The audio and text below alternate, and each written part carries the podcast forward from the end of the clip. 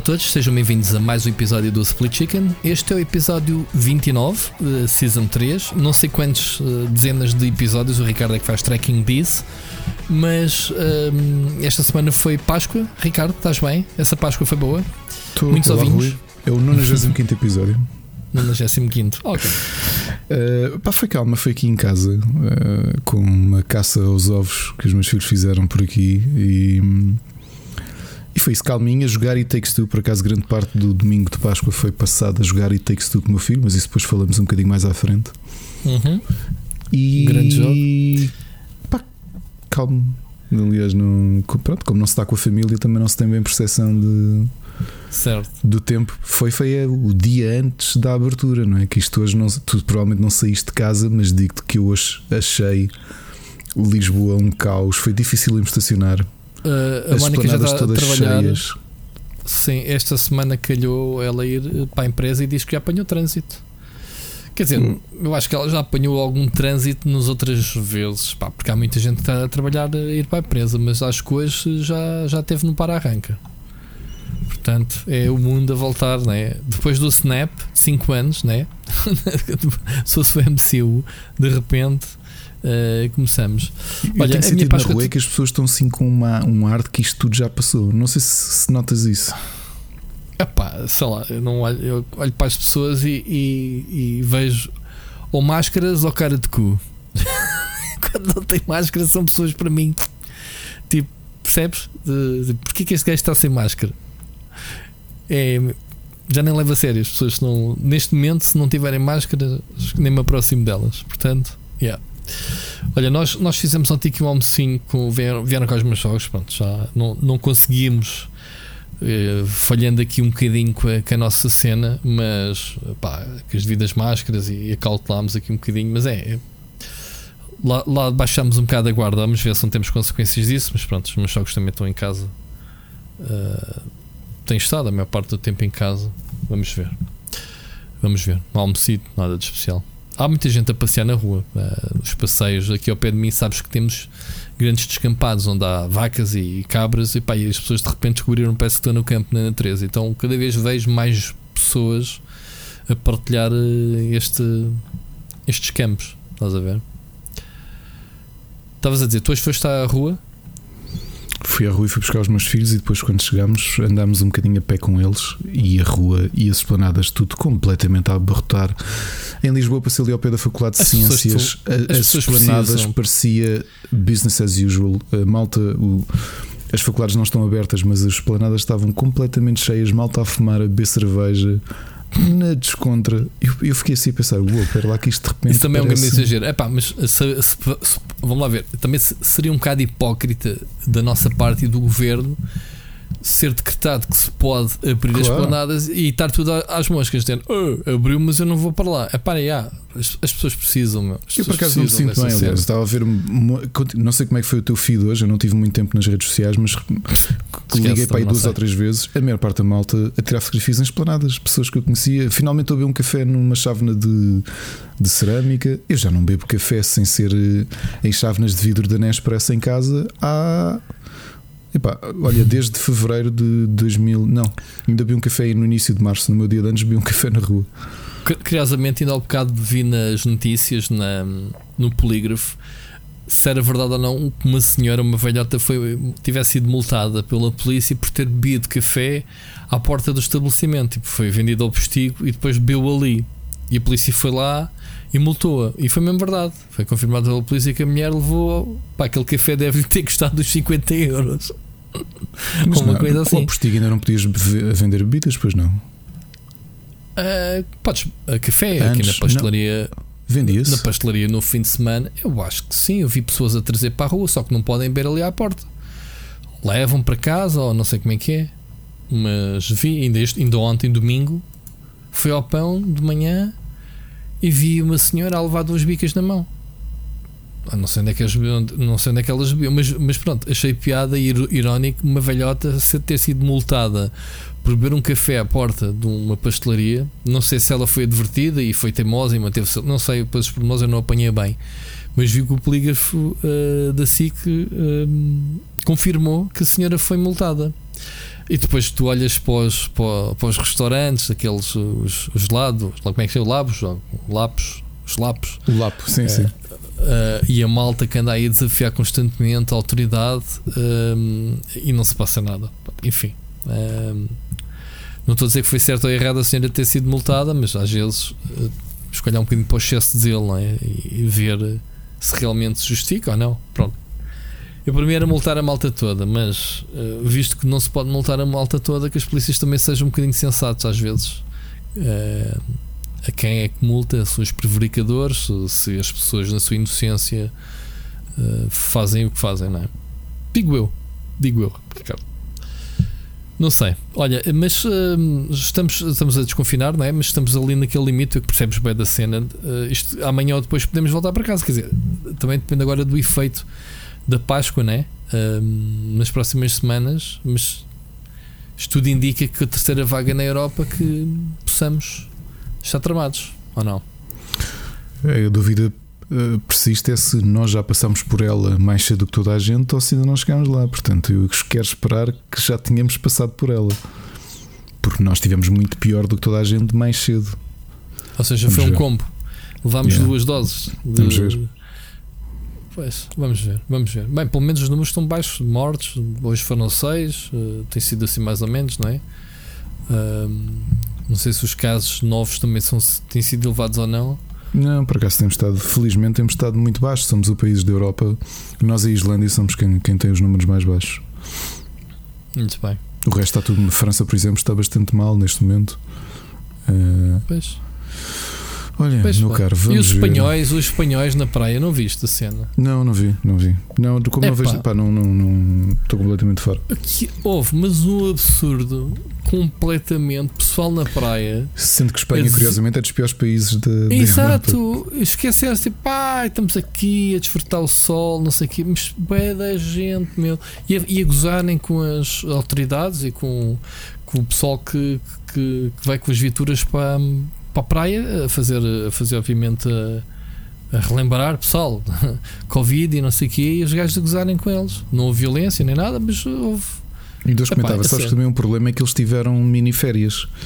E, porque aqui uma pequena ironia. Acho que todos nós já passamos pela sensação que, que muita gente tem, especialmente os espanhóis, ou alguns espanhóis que eu, que eu conheci que, e que falavam disto, que davam um bocado a ideia de, de Portugal ser hum, ser um bocado preguiçoso. Dá os preços um bocado preguiçosos, mas depois tu vês a quantidade de feriados que eles têm, acho que nos batem aos pontos. Por exemplo, tem aquela regra que se um feriado passar, chegar ao fim de semana, que passa para o dia, para a segunda-feira seguinte. Ah, é? Não sabia é, disso. É.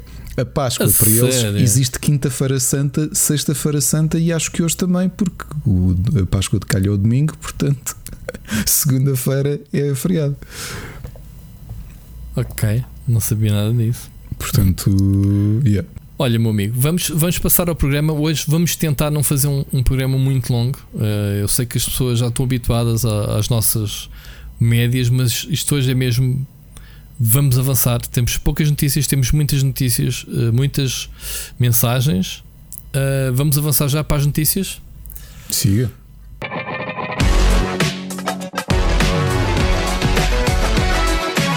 Notícias da semana. Siga. Então, olha, a primeira é que a CD Projekt uh, desiste do modo multijogador uh, do Cyberpunk. Ou seja, os homens ainda não lançaram as versões consolas e fizeram, obviamente, uma. uma um novo, um novo saldo, não é? Portanto, olharam para dentro e pensaram: bem, se calhar não é boa ideia fazer o, o, a versão standalone. Eles queriam lançar uma versão standalone do jogo em multiplayer um, a ser acoplada, digamos assim, à experiência single player. Ou seja, eles cancelaram isso. O que é que se passa com Cyberpunk? Não há notícias, continuamos na mesma de. Eu já não daquilo que deveria ter sido. Já não te lembras? Para ti, achas que, que o jogo já, já era? Já não, devia... pá, já não lembrava. Falaste nisso agora e eu, ah, pois é o Cyberpunk. E então, eles estavam, eles estavam a dizer que. Hum, vamos lá ver, eles, eles continuam a, a reorganizarem-se, não só, obviamente, que eles agora estão a apagar o, o incêndio que, que fez Cyberpunk, este, este flop técnico, chamamos-lhe assim, porque o jogo é muito bom para quem consegue jogá-lo, ok? Não vamos. Este é um dos jogos únicos. Pá, eu não me lembro de muitos jogos na indústria que estejam neste limbo, não é? Que é, é um jogo ótimo, mas uh, incompleto, foi lançado. Será que vamos ter a versão completa? Vamos ter, porque eles fizeram isso com o Witcher 3. Pronto, não vamos repetir outra vez esta lenga-lenga desta conversa.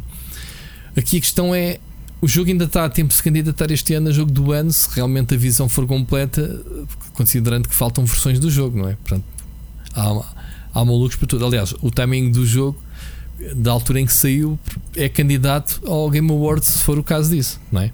Porque eles, jogos de dezembro, não colocam no próprio ano, lançam-nos no, no ano seguinte, digamos assim. Aqui a questão é Aqui, a questão é, eles estão mais preocupados em, em, em, obviamente, reparar o jogo como está, não é? E, mas ao mesmo tempo fizeram aquele que seria. Eu não percebo como é que o Cyberpunk. Que, que experiência seria online? Seria mais um shooterzinho complementar, tirinhos, multiplayer ou haveria mesmo uma experiência própria? Percebes? Isso é uma das curiosidades que eu tinha do jogo. Porque não preciso de. Pá, não preciso de multiplayer no Witcher, não é? provavelmente ninguém precisa. É agora se lembrarem que vamos fazer multiplayer. Pronto. Your Geralt. Your Geralt, everyone's Geralt. Pronto, eles têm, obviamente, eles têm o jogo, o jogo de cartas que dá para jogar online e, e têm um jogo à parte só dedicado a isso, ok? Um, o Gwent, mas isso não tem nada a ver, isso é um mini-jogo dentro do jogo. Um, uma das coisas que, que é também interessante nisto tudo é que eles estão a organizarem-se para já começarem a, falar e, e, a, e, a, trabalhar em próximos projetos.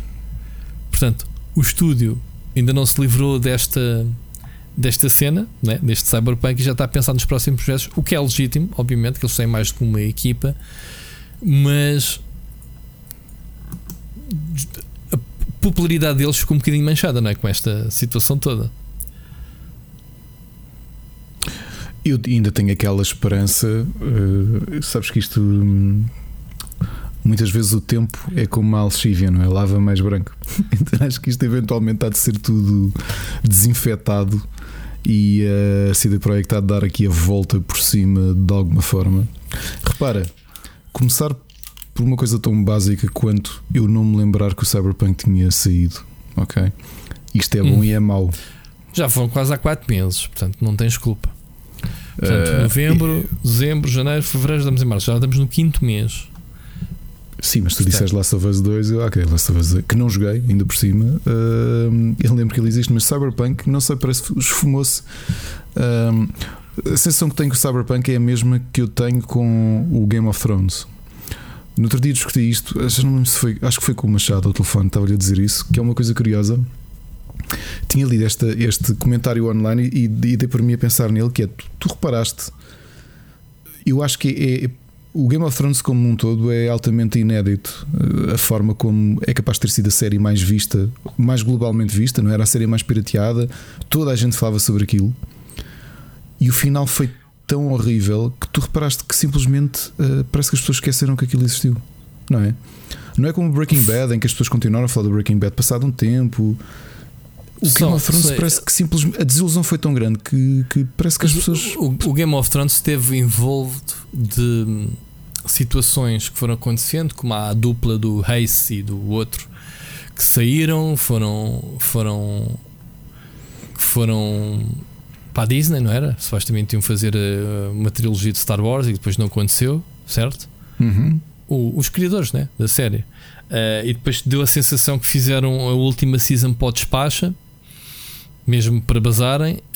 Um, epá, e, e, e ficaram basicamente. A HBO ficou com a batata quente na mão. Era, temos que fechar a história. Pá, o que é esquisito é o George Martin ter autorizado, né? E, e, provavelmente ele tem uma opinião, uma palavra a dizer sobre o destino das coisas, né? E a série teve momentos épicos, diferentes, supostamente dos livros, não li os livros, mas pelo que o pessoal diz, eh, de, propositamente, de propositadamente para chocar novamente aqueles que já tinham lido os livros. Só que depois tiveste a situação da série que ultrapassou o, a história do livro, o que, o que não deixa de ser estranho, não é? Pá, de repente tens um fenómeno tão grande na televisão que eles, em vez de dizer ah, vamos parar a série, pá, porque tu não consegues parar uma série à espera que o homem, olha, olha se, se a série ainda tivesse parada agora, tu não consegues segurar elencos técnicos, o que é que paga isso, não é? E os fãs, percebes? É, é esquisito. É esquisito. Sim, mas aquilo que eu estava a dizer é que tu repara. Eu acho que o Cyberpunk vive dessa, dessa coisa estranha que é a desilusão ser tão grande que de repente parece que coletivamente nós tu deixas de falar de uma coisa, parece. Não é um tabu, obviamente, é simplesmente cai no. Mas eu acho o uh, contrário, eu acho que o Cyberpunk se falou tanto que se esgotou em termos de assunto.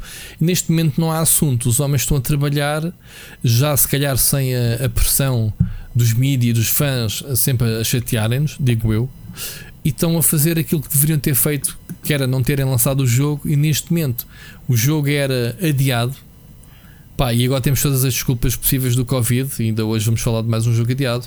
Uh, e o Cyberpunk neste momento ainda ninguém o teria jogado e o jogo estava a ser polido. Percebes? Esse, esse foi o erro do CD Projekt que espero que a indústria toda tenha aprendido. Um, agora, obviamente que há muita gente que ainda quer jogar o Cyberpunk. Pá, e o jogo teve boas notas, por alguma coisa foi. Não foi porque eles andaram a comprar jornalistas, não mandaram a comprar amigos. O jogo em si é bom quando funciona costumo pô-lo a funcionar. Obviamente, um, se me apetece jogar outra vez, pá, eu agora se calhar não, mas isso tem, tem, a ver com o meu ADN que é não repetir jogos. Por exemplo, está toda a gente excitado com o Mass Effect trilogia, não estou interessado em jogar porque eu já acabei os três jogos, inclusivamente o Andromeda. Portanto, não me apetece gastar 30 horas em cada jogo, vá lá quase 100 horas a jogar uma trilogia de RPGs que eu já joguei, percebes? Mas compreendo que haja muita gente que ainda não queira jogar, ou porque, porque realmente tem tempo e quer jogar e que gosta, outros que vão descobrir agora uma, uma, uma aventura espetacular de, criada pela BioWare. E o que se passa com o Cyberpunk é um bocadinho por aí. Mas aqui há, há duas coisas diferentes: que é, por um lado, tens que completar o jogo e, e corrigir os bugs, que não foi pera doce, e o tempo, este tempo que está a demorar está a demonstrar isso mesmo. Eles agora lançaram uma, uma patch nova semana passada ou há dias pá, que tu perdes tipo 3 dias a ler as release notes daquilo, quer dizer, aquilo é absurdo, é uma lista extensa para caralho. E ao mesmo tempo eles dizem que estão aqui a adicionar, a, a rever o, o, plano de online. Ou seja, eles dizem que não se espera um, um online tradicional, digamos assim. Continua no pipeline, eles a fazerem, mas não quer dizer que seja. Eles dizem que provavelmente vai, vai ser eh, uma espécie de GTA Online com com haste, com. Com, lá está, os 10 tomados. Eu acho que isto é encher chouriço, se for isto. Se o jogo viver de, um, de uma espécie de game as a service com bounties ou qualquer coisa que seja minimamente interessante para as pessoas continuarem a jogar o jogo, ok. Se não, é pá, é tipo. Lancem um jogo como deve ser, lancem um jogo para a PlayStation 5 todo polidinho e para a Xbox Series X todo polidinho para as pessoas comprarem aquilo e dizerem: é pá, sim senhor, agora sim vale a pena pagar pelo jogo. E isso é que eu acho que devia ser o foco da empresa. Deviam ter já aprendido e acabou. Pá, multiplayer, vale a pena? Pá, vejam se vale a pena ou não. Pá, o dinheiro está do lado deles, eles já venderam o jogo. Aquilo que eles tinham que faturar com o jogo já faturaram bastante. Ainda podem faturar mais se tiverem juízo. Estás talvez, talvez. Eh, mas é, é, engraçado quando vi aqui no teu alinhamento Cyberpunk. Juro-te que a minha sensação foi mesmo esta de ai, a Cyberpunk, sim. Parece aquela coisa Não era só para tão... trazer um bocadinho para, para fazer um ponto de situação, nem sequer é uma notícia nada Rui, Sinceramente, não me lembrava de promessa de multiplayer, não me lembrava disso e que foram coisas que nós falámos aqui. E, e eu acho que coloquei. E, e, tu sabes que eu até gostei do Cyberpunk, não tive muitos problemas técnicos no PC, como sabes. Uh, mas uh, houve qualquer coisa que me fez depois colocar o. E não cheguei a terminar.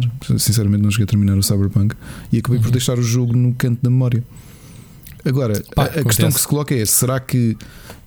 Tu dizes que eles ainda têm muito dinheiro a ganhar. Será que lhes compensa uh, siga para bingo e siga para a próxima? Porque neste momento investir neste jogo sem certezas se pode ou não existir ainda hum, não, alguma rentabilidade, pode aqui, ser dinheiro perdido? Não, há aqui três aspectos. Uh, já estou com mais políticos. Há aqui três pontos essenciais. Em primeiro lugar, a credibilidade da empresa está em jogo.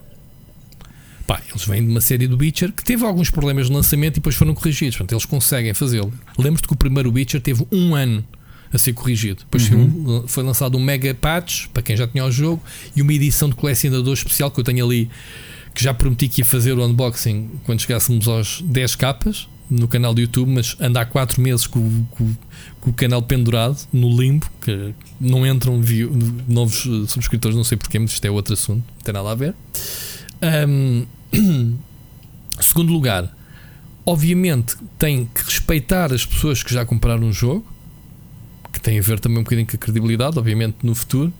Se a empresa quer se meter em futuros projetos, não vai querer viver na sombra do Cyberpunk, na sombra negativa do Cyberpunk. Portanto, ah, eu agora, que Pré-orders? Lembras-te que eles bateram recordes pré-orders com o Cyberpunk? Esquece, não é? Porque não confias no estúdio. Epá, eles tinham uma das poucas uh, credibilidade, uh, eram uma das poucas editoras com uma credibilidade intocável semelhante aos tempos de uma BioWare, uh, sei lá, e uma Blizzard nos velhos tempos. Ok? Uh, e neste momento eles têm que recuperar essa reputação. Ok? Pá, em terceiro lugar, claro que tem a faturar. Tens um grande potencial. Lembra-te que nas consolas, quer dizer, tu não vais viver, pode, poderias viver só à conta dos lucros no PC, mas não, não vais cometer essa loucura num jogo num jogo como o Cyberpunk. Tu tens o jogo pronto para, para, as, para as consolas.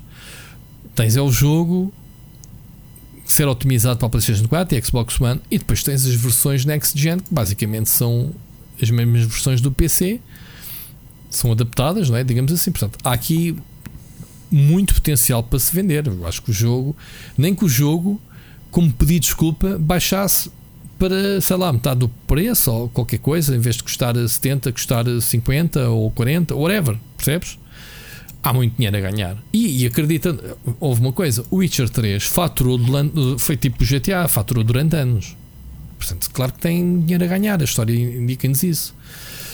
Estás a perceber? Mesmo que haja uma promoção daquelas sales da Steam, o jogo rebenta outra vez. Pá, e o Witcher 3 vendeu, acho que mais, uh, passado um, passado os primeiros anos, houve ali uns picos qualquer do Witcher 3 que acho que ainda vendeu mais que o que vendeu logo na, no, no, no, início. Uhum. Estás a perceber? Portanto, eles têm tudo a ganhar em terminar o, o Cyberpunk. Repara, nós há um ano, nós há um ano, que, que exagero da minha parte, nós em dezembro, quando falámos disto, dizíamos que, que é possível que eles consigam limpar a imagem, porque ainda, que, essencialmente assim, como grande erro no pós. Uh, no pós uh, golden time que eles têm do, do Witcher 3, não é? Porque eles realmente. Isto, se imaginasse isto como contabilização de pontos, eles estão com muito street cred, não é? estão com muito respeito. Estão, mas, mas, eles, mas eles fizeram um combo gigante. Eles cometeram um erro que nenhuma editora fez, que foi mentir. Pois, percebes? Nenhuma, aí, nenhuma... aí gastas bué de créditos logo, porque nenhuma... eles mentiram descaradamente. Uh, eles, eles pá, houve ali muita, muita aldrabice e a prova disso foi eles terem retirado o jogo. Quer dizer, estava-se que o jogo não estava. Uh, nada de pá, features uh, nas consolas, epá, aquilo era ridículo. Aquilo era um jogo de PlayStation 3 e algumas situações. Uh, houve pessoal que gostou, atenção, o pessoal tem standards mais baixos, né? e não, não entendo o que é que foi prometido com aquilo que foi entregue. Mas a maior parte das pessoas, e, pá, e vídeos que circularam memes do jogo, aquilo foi horrível, correu muito mal mas eles mentiram mesmo, pá, eles, eles fizeram maldrabice, aquela cena de não mandarem as cópias de, das versões consolas, hum, percebes? Como se não existissem antes de, de, do pessoal ter comprado o jogo e ser enganado, é, é muito grave. É muito grave. Olha, aconteceu isso curiosamente com, com o Balan, que tu acho que vais falar sobre ele, e a Square Enix conseguiu fazer exatamente a mesma coisa, sair o dia do lançamento do jogo e zero reviews. Estive bastante atento sobre isso. Eu recebi o jogo, tu deves ter recebido também, passado uns 3 dias do jogo ter sido lançado. Quer dizer, belo serviço que a gente está a fazer à comunidade. Claro. Pá, percebes? E portanto, esquece, esquece. Mentir, não. Mentir é, é tramado. Portanto, é, essa, é essa mentira que eles agora têm que se recatar, têm que meter a culpa no, nos acionistas, nos gajos da massa tentar afastar um bocadinho uh, o estúdio crítico. Epá, depois houve aquela guerra interna que os próprios programadores isso não sabiam do estado do jogo, também se sentiram enganados. Tu, dizer, tu de repente sentes que o teu patrão teve-te enganar durante estes anos. Quer dizer, isso foi um bocado esquisito. Portanto, é isso tudo que eles têm que eh, recuperar. Isso agora só com terapia, terapia de grupo e, e, e, e jogo como deve de ser. Se é lançado um mega patch, o jogo ser reeditado, tudo corrigidinho, pá, isso acho que resolve. Vamos ver. Tu mais alguma coisa a acrescentar, Ricardo, sobre este assunto? Sobre Cyberpunk, tu te esqueceste, de repente lembras-te? Não, não. Vamos, e é apenas, vamos... sabes que é curioso que não, não, não estou com. Não, não é propriamente o jogo que me apeteça voltar num futuro próximo. Ou seja, gostei naquela fase e acho que há ali um bom jogo, há ali um bom mundo. Um, mas acho que vou culpar o Natal. Pode ser, posso culpar o Natal. Podes, pá. Este Natal foi de muita fartura e agora estamos basicamente na secura. Nestes últimos dias têm sido algumas coisas, mas estes meses, os primeiros meses do ano, foi horrível. Uh, aliás, muita coisa parada. Vejo canais parados. O meu canal está parado basicamente porque centrado em, em, reviews de jogos. Quer dizer, há muito jogo indie. Tu és um exemplo de uma pessoa que todas as semanas nos apresentas aqui indies, mas quer dizer. Uhum. Um, mas isso já faz anos e sabes os releases, quem tem, quem não tem. Etc. Sim, sabes que hoje dizia Mas... isso ao Machado, que é, é um bom ano para tu, te, para tu pôres a casa em ordem, porque tirando. Eu estava mais ou menos a tentar puxar pela cabeça de jogos que de forma confirmada tu vais receber nos próximos tempos e. São pouquinhos. Sim. São poucos. O que é que temos? O, o, Returnal, o Ratchet Clank, o Pokémon Sim, Snap. O, Sim, esses dois é no, no fim de abril. Portanto, este mês de abril não tens muita coisa. Tens muito remaster. Este mês vais ter mais remasters. Sério, Mass Effect. Sim, mas houve jogos que não lembra a ninguém. Eu estive a ver ontem a lista. Uh, Lembras-te de um jogo? Epá, como é que se chamava aquilo? Opa, há inclusivamente um jogo. deixa-me aqui ver. Há um jogo que é um remaster de um jogo lançado no ano passado. Diz, desculpa. Epá, é, é, como é que se chamava? Não sei que man. Um, caraças. Um jogo que eu joguei. Pá, eu fiz a análise do jogo na. Na Goody. Vais ter o Resident Evil em maio, atenção, em abril. Vais ter o Deathloop também em maio. Ratchet Clank é em junho. Portanto, já estamos aqui a olhar. Por, pá, é, as listas são tão pequeninas. Este pessoal que vive das listas está. Epá, está muito pobre. está muito pobre em relação a isso. Mas como é que se chama? Deixa-me aqui tentar ver. Não tinha aqui. Pá, estou a tentar. Eh, mas este mês eu contabilizei muito mais. Uh, muito mais títulos rimados. Olha, vais ter o, o Oddworld Soulstorm amanhã, hoje, dia que estamos a ouvir está no, no Plus e, gratuito. Pois é isso, é isso. Vais ter o remaster do Star Wars Republic Commando. Ok? Vais ter um Borderlands 3 Director's Cut. Olha, cá está os Director's Cut. Vais ter um, Saga Frontier Remastered. Vais ter o Nier Replicant versão 1.xpto. Pronto, mais um, mais um remaster, ou o que quiser chamar. Não está aqui o jogo que eu tinha visto no, em outra lista. Sinceramente. Pá, era, não era Voodoo Man, era o quê, caraças? Controlavas um, um, tipo com, com poderes místicos, pá. E eu não me recordo.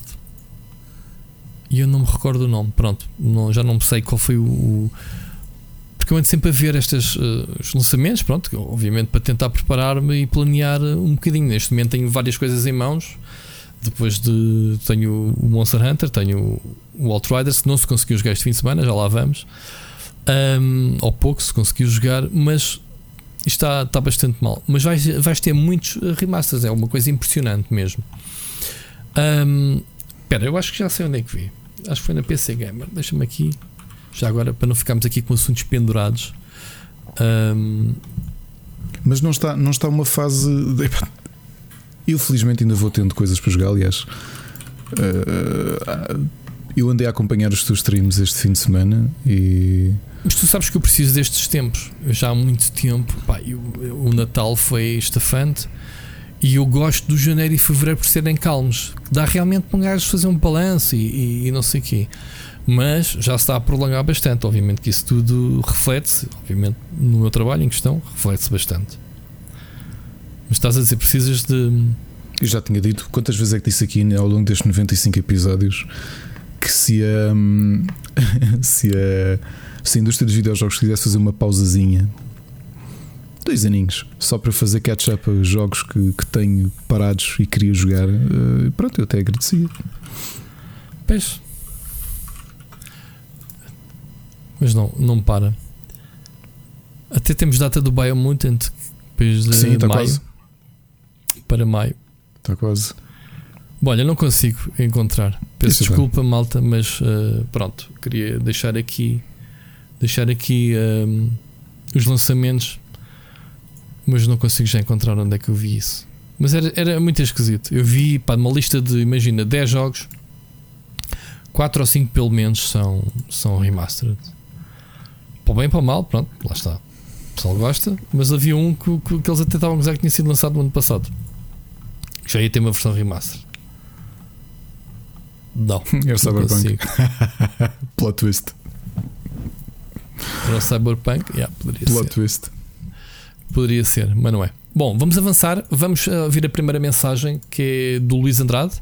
Siga. Siga lá. Eh, boas, eh, Ricardo e, e, e Rui. Eh, eu tenho, tenho uma pergunta para cada um. Eh, primeira pergunta para o Rui, e depois eu dou a minha resposta, é perguntar quando tu entraste pela primeira vez no Los Angeles Convention Center para a E3, qual foi a tua impressão? O que é que tu sentiste naquele momento? Eu vou-te dizer, eu fiquei praticamente uma hora a olhar para tudo. Eu estive a contar quantos plasmas estavam pendurados no teto. E nunca mais me esqueço que eram 1870 plasmas que estavam no, no pendurados. E fiquei deslumbrado. Uh, aquilo era, praticamente entramos no, no nosso parque de, parque de diversão uh, pessoal. Uh, Ricardo, eu queria perguntar se, visto que a E3 em princípio nunca mais irá ocorrer, pelo menos nos antigos uh, moldes, uh, se tens pena de, de, não ter participado numa, numa E3 e de não teres ido a Los Angeles visitar aquele mundo imenso. Um abraço para todos. Eu já tinha dito ao Ricardo que eu tive uma data de efeitos secundários da vacina, mas correu bem. Passado 24 horas estava ótimo e estou pronto para a segunda dose, que é no dia 1 de junho, dia da criança. Boas e Sírio, só tenho uma palavra para ti. Obrigado. Muito bem. Grande Luís Andrade, aquelas Luís. intervenções que só o Luís sabe fazer. Eu, eu posso responder primeiro. Eu, eu posso dizer que quando entrei na, na E3 a primeira vez, fiquei deslumbrado também. E tive pá, aí também a contar os, os, plasmas que lá estavam. Pá. Eu parei quando cheguei aos 1500. Pá. Não fui como tu. Pá, cheguei 1500 e eu disse: pá, tenho que ir ver os jogos. Pronto. Eu... não, Luís, o que é que queres que eu responda? Não se faço ideia. Contar, chegaste à E3 e foste contar de plasmas é muito bom. É das observações mais curiosas que eu já vi. Um, obviamente que a E3 é um mundo e obviamente que qualquer jornalista de videojogos tem o sonho de lá ir. Um, e, e, é obviamente, como tu dizes, é um bocado um, uma feira para graúdos, né? neste caso para quem gosta de videojogos, mas não é muito diferente. E agora, se calhar, até respondo pelo Ricardo. O Ricardo, tendo ido a uma Gamescom várias vezes, não tem essa necessidade de ir à E3, porque a Gamescom é maior, mais densa. Pode não ser maior em se calhar em espaço, mas é maior em termos de feira do que a E3. Portanto, já foi provado. A E3 tem aquela mística de ser a primeira e uh, de ser das mais antigas, digamos assim, e, e, ser na América, que é onde, obviamente, há mais interesse. É o mercado principal dos videojogos. Portanto, o show-off é, acontece nos Estados Unidos. Eu tenho muito boas memórias da E3, tenho das duas vezes que lá fui, uh, que vou partilhando de vez em quando, seja por vídeos, fotos, whatever. Mas é exatamente isso: é a possibilidade de poderes uh, falar com criadores de videojogos, que também fazes na Gamescom teres acesso a algumas uh, versões dos jogos. Uh, opa, e obviamente todo o espetáculo à volta, os próprios staminés, os, os booths que eles, que eles uh, organizam, cosplay, as booth babies, lá está que dá uns anos para cá é proibido. Enfim, é, é daquelas coisas únicas realmente. Pá, agora contar plasmas, não, não me lembro de ter contado plasmas. Mas pronto, Ricardo, responde agora tu ao Luís. Olha, estás com pena. Luís, eu já tinha dito isto por mensagem e volto a repetir, estou muito feliz de já estares pelo menos parcialmente inoculado hum. e, e também me disseste que tinhas tido efeitos secundários, felizmente foram ligeiros e vais ultrapassar e, e devemos de comemorar. Eu disse, devemos de comemorar a tua segunda, a tua segunda dose e, e ainda bem que já estás bem. Olha, em, o Rui já respondeu mais ou menos à, à minha dúvida. Não fiquei com. Eu digo-te porquê. Eu tive a oportunidade de ir uh, à E3 há alguns anos e, e optei sempre por ir à Gamescom um dos problemas não foi a, malta que me conhece e já deve pensar, é isto por causa da viagem do avião. Eu digo já que não, porque até foram anteriores a eu ter o grande deslize mental de ficar com medo de andar de avião. Uhum. Agora, para mim, qual era a diferença? Eu digo qual é a diferença porque é que eu não fiquei, não tenho este sonho de ir à E3, por incrível que pareça é, pelo posicionamento dos mercados. Obviamente que a E3 é emblemática, sempre foi o evento que eu acompanhei, assim como também acompanhei as conferências da Gamescom quando elas existiam. ainda tive a sorte de assistir aos últimos anos em que existiram conferências na Gamescom. Agora, porquê é que eu sempre tive mais interesse em ir à Gamescom do que à E3? Por duas razões simples. São dois mercados que não são tão expostos na E3. Um deles é o mercado indie e, portanto, havia ali aquelas zonas dedicadas inicialmente o Indie Mega Booth e depois o Indie Arena, que era organizado pela Associação Alemã de Developers Indie. E por outro lado, aquele mercado da baleia muito europeu e também muito alemão. Portanto, os jogos de estratégia são fortíssimos na Gamescom. Estamos a falar da Calypso e da Paradox e da Slytherin e outras marcas que vendem sobretudo na Europa têm um destaque maior e portanto são os mercados que me interessam mais e eu fiquei eu acho que saí de barriga cheia das duas eh, obviamente que sairia de barriga cheia de ir uma E3 a E3 pelo que parece, tem muito mais aquela onda de espetacularidade que a Gamescom, se calhar, não tem tanto em escala. Mas também te digo, eu sou um tipo esquisito, como já se deve ter percebido. Eu da Gamescom, todas as vezes que tive de ir a um pavilhão público a, a apresentações, irritava-me. Eu preferia aquela, aquele ar ascético da zona de business, que eram uhum. pavilhões completamente brancos, tudo muito organizado sem confusão, em que eu entrava, tinha as minhas reuniões, recebia os jogos, uh, recebia, recebia as apresentações dos jogos e ia-me embora. Ir ao público para mim era um caos, porque era barulheira, era luz, era. Uh, é, pronto, é um showroom de, de, de, jogos, não é? E, portanto, dizia menos essa parte. A Gamescom enche as medidas em todos os aspectos. E se me perguntares, tens mais saudades da Gamescom ou vontade de ir à E3, se algum dia voltar a existir, eu continuo-te a dizer a mesma coisa. Tenho saudades da Gamescom porque sempre que eu vou à Gamescom saio de lá com um conhecimento gigantesco de títulos um, que estão mais dentro daquilo que eu gosto de cobrir. Okay? Claro que tens o foco do mercado AAA, também cobres isso, mas depois tens um mercado que não chega à E3, não é? Os jogos de estratégia, este mercado muito europeu, não tem qualquer destaque lá. Tu vês porque não, não há apresentações, mesmo destas empresas grandes europeias. E pronto, acho que é, acho que é isso. Muito bem, muito bem. Epá, é a, gente agora tem falta de, destes eventos. Pá, cheguei uma parte de, da minha vida em que eu já não podia ver os eventos à frente, eram muitos. Pá, houve ali uma fase da Goody que eu ainda estava em viagem, já me estavam a ligar eh, para me perguntar a disponibilidade para partir para outras. E, e, e tive semanas em que eu dormia em casa uma noite ou duas, percebes? E estava pronta para outra viagem. Obviamente que sim, que é muito entusiasmante não só é E3, estou a falar dos itens de estúdios, etc. Mas E3 é bastante cansativa. Tu levas uma porrada, é uma semana. A Gamescom também, obviamente. Um, mas a E3, porque a Alemanha é aqui ao lado, enquanto que na E3 ainda tens a tareia do fuso horário, do, da viagem que é super longa, os tempos que passas no aeroporto, etc. etc. Portanto, mas é uma se fores ainda por cima acompanhado, é divertido. Eu por acaso nunca fui acompanhado na viagens. Aliás, poucas viagens das muitas que eu fiz para, para Los Angeles e para os Estados Unidos, raramente fui acompanhado. Algumas vezes sim, mas muito poucas. Normalmente eram viagens sozinhas, exclusivas e, e, e era complicado. Uma pessoa tem que arranjar maneiras de se entreter. Agora lá na E3, tu tens é como se costuma dizer é too much. Tu não tens capacidade para absorver tudo e acabas por perder montes de coisas que se calhar vens a descobrir mais tarde que aconteceram e tu não, não estiveste lá. Um, e tens coisas fora, por exemplo, lembro-me do primeiro ano que lá tive. A Activision resolveu fazer uma festa de 6 milhões que lhe custou fora. Alugou um pavilhão, uh, meteu lá Eminem e montes de artistas. Um, Lembras desse, Ricardo? De, a Rihanna e mais não sei o que a cantarem durante 10 minutos, vão-se embora roda e a gente a curtir com, com, nem sequer mostraram nada, só projeções esporádicas de um Call of Duty da altura.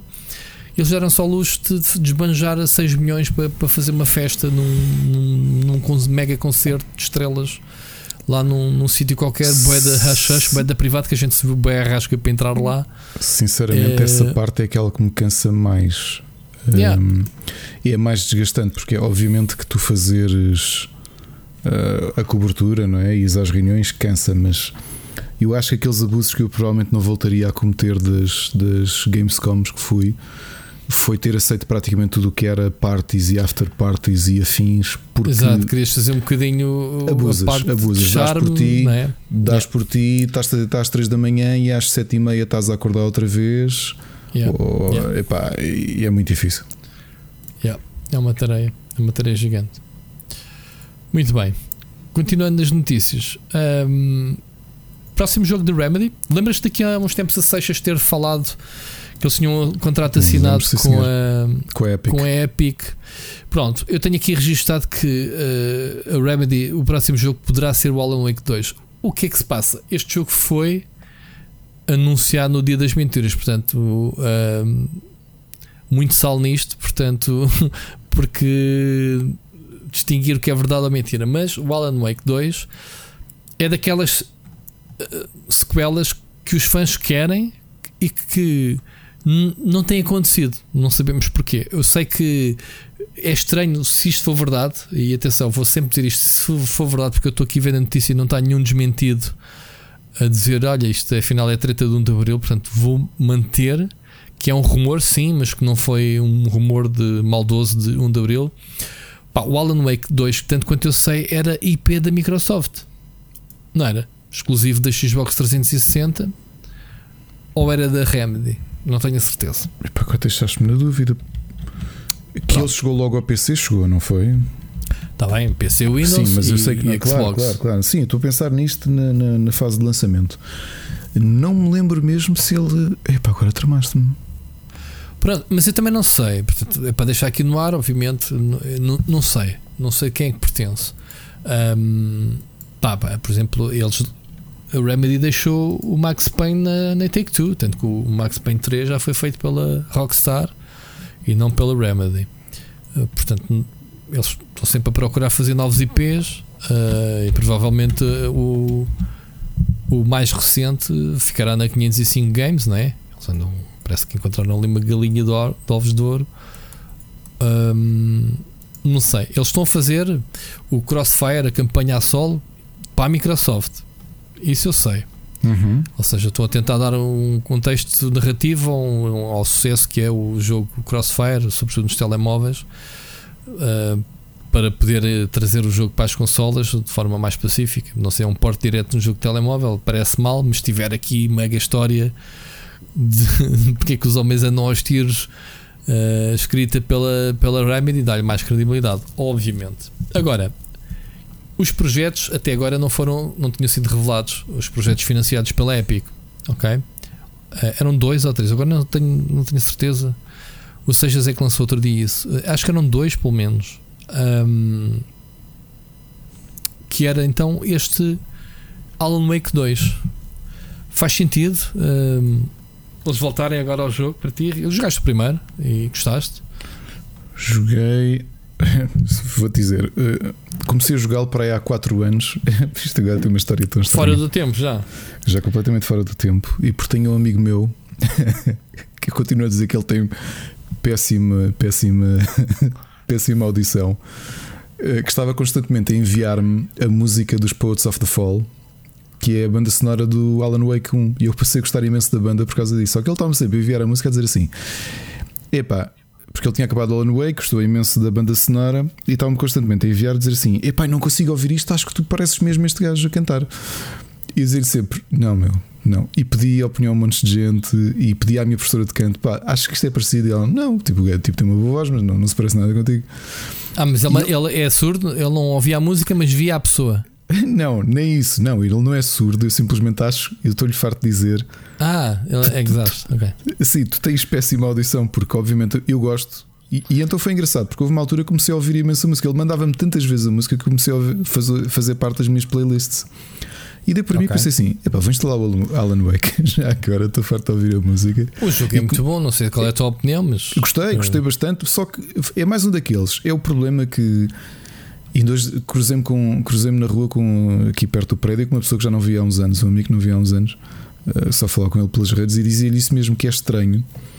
Que isto da fartura tem, tem problemas muito grandes, que é isto estás a tentar limpar a backlog, apetece-me jogar Alan Wake, começas a jogar, de repente levas uma enxerrada de um ou dois jogos e dás por ti e já perdeste, já perdeste o, o fio à meada. E foi como aconteceu com o Alan Wake.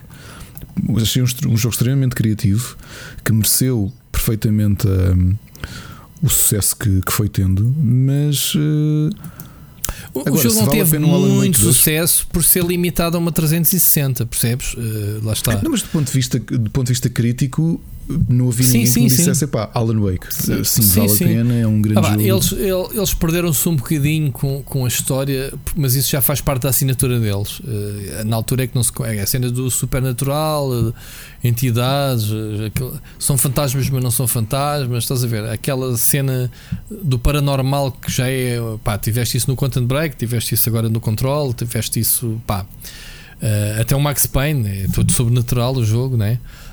Portanto, todos os jogos deles são assim. O Alan Wake, a premissa era: és um escritor que de repente o, o que escreve está a falar contigo. é? Exato. Um, e, e tu acabas por entrar naquele mundo e, e havia ali aquela. aquela a- o, o que eu mais gostei no jogo ainda foi o ambiente Twin Peaks, aquele ambiente de. Isto passa-se. Isto está muito. Até está na moda eh, de ir para uma vila remota. Eh, super eh, aparentemente pacata à beira de um rio ou de um lago eh, em que não se passa nada, mas depois ali no, no fundo, no escuro da noite, passa sempre ali qualquer coisa, não é? E há montes de séries televisivas que se passam nesse tipo de ambientes meio rurais, não é? Meio pacatos, sei lá. Estou a lembrar, por exemplo, com. Como é que se chama aquela. Olha, tens um bom caso português que é um filme que passou ao lado de muita gente. Eu felizmente ainda fui ver na altura que tinha o, o King Card, que foi um, é um filme chamado Coisa Ruim, do Tiago Guedes e de Frederico Serra. É para tenho que ver isso, ainda não vi. E epá, é um ótimo filme. Eu acho que é daqueles que. que Mas isso um- é aquele um- dos, do- das cenas dos mutantes, não é? Ou não? É, Não é, não, é também este ambiente, que já não me lembro onde é que é, mas imagina assim uma família que vai para um, um- uma casa no meio do pá, no meio da província, no meio de, imagina atrás dos montes, mas muito, muito isolada, no meio de uma casa antiga, eh, e depois começas a ter ali hum, ah, aparentemente alguém que, que, que se transforma, é? Eh, É sempre Ok. aquela coisa sobrenatural, mas com um ambiente muito isolado, isso mesmo que estavas a dizer. Sim, faz-me Ah. lembrar aquela série do Stephen King, baseado no Stephen King do Heaven, que era ali aquela cidadezinha, mas todos os episódios acontecia qualquer coisa, ou mesmo qualquer, qualquer série ou filme dele é um bocadinho aí, não é? Ah, o Noveira, não sei o quê, tem esse ambiente de parece que não se passa aqui nada, mas de repente Olha, é no, Ah. desculpa, é no. Passa-se na, na aldeia de Torrozelo, na Serra da Estrela. Eh, local real mesmo. É um local real mesmo. E, e a ideia do filme, que é uma coisa que tu já viste, por exemplo, os japoneses já fizeram isto e tens algum, algum terror europeu que faz isto, que é explorares as crenças e as superstições de uma Certo. zona e Certo? depois ligares a, a fenómenos do sobrenatural. Tem atores conhecidos, aliás, uma delas é, é amiga da Ana desde pequena, eh, uma das atrizes principais, que é a Sara Carinhas, mas depois de, de atores conhecidos do, do grande público, tens o, o, José, o José Afonso Pimentel, que quem não se lembra era, era o rapaz do Adeus Pai, e o Adriano Luz, eh, que era um dos. eh, era o protagonista também. Muito bem. E portanto, é, é um, por acaso é um bom filme. É daqueles. uh, sabes aquele síndrome que tu às vezes tens de achares que uma coisa portuguesa há de ser automaticamente. uh, Justamente cinema. Muita gente torce o nariz em relação ao Eu cinema. por acaso não tenho esse estigma e Mas há uma que muita série. gente tem. Há uma Muita série de gente tem. filmes portugueses que eu quero ver, às vezes é por falta de oportunidade, que é sai no cinema, não os foste ver, onde é que eles estão? Exato. Estão na Netflix? Estão onde? Agora estamos habituados. Vão passar na televisão quando? Estás a perceber? Opa, obviamente tens aqueles filmes que já irritam, os pátios das cantigas, e isso, que obviamente a RTP mete lá dinheiro. ou a SIC, neste caso, até este último, já nem sei se foi a SIC que faz as co-produções, não é? Já agora, E só depois a- curiosidade, o filme está todo. Alguém colocou todo no YouTube. O Coisa Ruim, O Coisa Ruim está com má qualidade e agora vi que ele está no, naquele serviço de indie de cinema e séries que é o Filmin. Uh, está lá, em HD. não sei, não sei o que é. Mas está no YouTube e não está com strike, é um sítio para, para se ver. Mas por acaso acho que merecia, merece ser visto com um bocadinho melhor qualidade do que isto. Eu gostei muito do filme. Houve uma altura, por causa do King Card, eu acabei por ver muita produção, produção de cinema português. Havia coisas interessantes. Pá, vi um estranhíssimo. Tu estás a dizer que está com má qualidade, isto está a 240p, meu, quer dizer, é que eu estou a colocou, dizer. quem colocou aqui o filme, pronto, adianta, então não é desta. Logo vejo onde é que a gente vai ver isto. Mas estás a ver, mas não se encontram no- nos circuitos, quer dizer, quando eu digo não se encontram, se calhar está à venda na Fnac num DVD, uma coisa qualquer, mas quer dizer, se eu quero ter as coisas acessíveis de forma legal, em princípio, é Sim, é fácil muito- se é calhar ir à procura. Olha, Agora- um filme, estou-me a tentar lembrar, acho que é do Edgar. Do Edgar eh, Exato. Epá, foi, foi dos filmes mais estranhos que eu vi na minha vida no cinema. Em 2011, um filme chamado O Barão. Que, tinha, que era com o Nuno Melo. Foi um dos últimos filmes do Nuno Melo antes de morrer. É, é muito estranho. Era muito Ok. estranho, era a preto e branco, com umas filmagens eh, old school, a simular um filme de série B gravado com um barão que vivia isolado num- na sua mansão em Portugal e ele parecia assim uma espécie de Nosferato, que era o Nuno Melo. Pois era. É ele, não é? E era baseado no, no- no na história do Branquinho da Fonseca, hum, o, o Barão. E o filme era mesmo, mesmo muito estranho. Uh, mas pronto, às vezes vamos vendo assim umas surpresas do cinema. O Coisa Ruim foi uma grande surpresa, porque eu fui ver sem qualquer tipo de preconceitos, porque na altura consumia muito cinema por causa Mas do como é que se chama aquele, aquele filme que saiu pai, há um ano ou dois ou três que era sobre mutantes, que era português? Que era assim Hum. terror, tipo. tipo. yeah, era cheio de bichos, todos malucos. Hum, Não sei. Um que vi eh, que puxava assim mais para um tema, o tema dos Battle Royales. Tu chegaste a ver um filme chamado RPG? Se não vimos, Era diz-me com- qualquer coisa. É, O filme era em inglês, se bem me lembro. É um filme português, mas era em inglês. Tinha o Rutger Hauer. E aí era isso, era isso. Era um filme português que tinha o Rutger Hauer. Uh, fui ver ao cinema também e era com o. Esse, o filme é do David Rebordão e tinha, é do. Desculpem, do Tino Navarro com a Soraya Chaves e o Pedro Granger. Muito bem. E o que é que era isto? Era um Battle Royale que tu começavas o filme e eles estavam numa zona, pá, que eu acho que era ali uns armazéns abandonados eh, em Almada e era a ideia de pronto, quem David Rebordão é que era o é isso, é isso que foi a apresentação no, no Fórum Fantástico. Ninguém mete estes filmes portugueses num arquivo ou num serviço de subscrição para o pessoal ver, já viste? Eu acho que está no filme, é o que eu digo, está Isso no é filme. No filme, mas isso é Eu uma só- coisa legal. Eu não conheço o filme. O fi- Eu só conheço uma pessoa que subscreve o Filmin. Sim, acho que tem aplicação na Vodafone e tudo. Ok, não O conheço. Filmin é um serviço tipo Netflix, mas só de cinema e séries independentes. Menos conhecidas. Ok. Fica aqui a dica. Mas tu Fica sabias que havia um filme português com o Rutger Hauer? Não, não, não. Exato. Com o, Davi- com o Rutger Hauer, com a Soraya Chaves e o Pedro Granger. Que tal? Chama-se RPG e era um Battle Royale. A ideia, eles estavam todos num, num espaço que era. Estás a ver aqueles armazéns abandonados da margem sul? Acho que era a margem sul aquilo. E, hum, e a ideia era sobreviverem. Ponto final. Ah, e era com o Rutger Hauer. Muito bom. Saudoso Rutger Hauer. É verdade. E Enfim. já agora, quem é, este, quem é este realizador? Eu digo quem é a primeira coisa que se conheceu dele. Pessoal, vou-vos fazer viajar até à primeira década de 2000 com um dos primeiros vídeos virais em Portugal. Para quem viu uma coisa chamada A Curva, que era uma espécie de. Isso é da Sintra. Curva de Sintra. Exatamente. Yeah. Que era assim uma espécie de Blair Witch e a malta havia quem acreditasse que aquilo era verdade. Havia... Isso é o primeiro filme do David Rebordão. Que foi uma experiência que ele fez, que foi fazer esse, essa curta. Yeah. pô-la Yeah. na net e deixá-la espalhar-se como se fosse para ver se pronto, quem, quem espalharia aquilo como, como verdade. Sim, se um bocadinho investir na, na cena da, do, do Blair Witch e essas coisas que foram saindo do Paranormal, que era aqueles filmes mesmo, mesmo de câmara perdida, não era? Tipo, Sim, sim, encontramos sim. aqui este, Exatamente. este footage deste, deste, desta cena.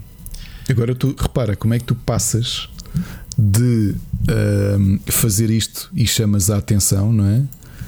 Para fazer um filme com o Rutger Hauer em Portugal. Portanto, é possível. Pá, claro. Claro. Há muitos atores que fazem algum cinema, hum, pá, desde que tenhas orçamento para os pagar e que apresentes um projeto minimamente credível e interessante. Sim, e- e- aliás, alguém viu o documentário Os Bastidores do Filipe Melo a contar como é que ele fez o I'll See You in My Dreams? Não. Não, epá, é de. Vejam, porque eu conheço o Filipe há muitos anos e dou-me bem com ele. E, e, e eu, às volta e meia, lembro-me de histórias que ele contou nesse making-off e pergunto-lhe porque ele. Epá, e aquilo é tudo verdade. Por exemplo, ele hipotecou a casa que os pais lhe ofereceram, que ele herdou uma casa, hipotecou-a para fazer o filme, porque ele tinha o sonho de fazer um filme de terror. E o orçamento todo que ele fez da venda, teve da venda da casa foi essencialmente para contratar a empresa que fez os efeitos especiais do Alien. Ou seja, já não tinha mais nada. O que quer dizer que ele andou a chatear toda a gente para trabalhar à borla no, no filme dele. Portanto, toda a gente o vês. Sofia Aparício, Fernando Ribeiro, Manuel João Vieira, João Didelé, todos os atores, tens lá tanto, tanto, tanto ator conhecido. Foi literalmente ele pedinchar para fazer o filme com ele à borla. Ele conta a história mais caricata foi com a Sofia Aparício, em que alguém lhe deu o número e então ele fartava-se telefonar para a casa dela, ainda na altura que a malta, pronto, tinhas, usavas mais o número de casa a ligar até, até que ela cedeu. O que é assim uma história estranha, não é? Um stalker está, pá, mas oh Sofia, não queres entrar neste filme de terror com zombies que eu estou a fazer, mas não tenho orçamento para te pagar, não queres entrar nisto à borla? Olha, já cá está o não sei quantos e o não sei quantos. Já viste é o quão estranho é isto? Uma grande onda, yeah. É muita- Como é que fomos parar a muito- cinema português? Muita Eh, fantástico. Foi com o Alan Wake. O- Ah, pois foi com o Alan Wake, Cidadezinhas. Cidadezinhas. Muito bom, muito bom. Isto, isto Bom. o Split Chicken é isto, não é? Estás a falar disto e de repente segues a estrada de Sintra e vais ter. eh, Sim, A filmes Epá, de mas a terror curva, a curva de Sintra portugueses. é muito bizarra esse vídeo. Procurem a curva. a curva. Está Eh, no a YouTube. curva de Sintra. Está no YouTube. Que é Tá, tá. uma moça que pede boleia. Pronto. que E, tem enfim, quase 2 milhões e 600 mil views no, no YouTube oficial do David Rebordão, do, do realizador. Ok? Tá bom. Só por si já lhe dá algum dinheiro esse vídeo. Se estiver monetizado e tal. Ahm, pá, é isso, é impressionante. Eh, Há fenómenos que surgem assim. Eh, Sabes que os, os vídeos virais e, e as coisas acontecem eh, muitas vezes não são fenómenos ao acaso, às vezes são plantados a ver o que é que acontece. Há uns que pegam, outros não pegam, não é? Mas pronto. Ahm, vamos seguir com a próxima mensagem. Bruno Carvalho. Ora, boas aos dois. Hum, espero que tenham passado uma boa Páscoa. Hum, hoje a minha mensagem é apenas uma mensagem de agradecimento. Eu queria agradecer hum, o tempo que vocês dispõem para o podcast enquanto podiam estar a fazer eh, outras coisas. É um agradecimento também à vossa família que, que, que permite que vocês partilhem o, o vosso tempo connosco. Hum, eh, vocês falaram em relação ao tempo dos episódios, opa, 3 horas e pico, assim, na minha opinião, eh, passa a voar. Eh, às vezes ouço seguido, quando tenho tempo, quando não posso, ehm, vou gerindo durante a semana e vou ouvindo.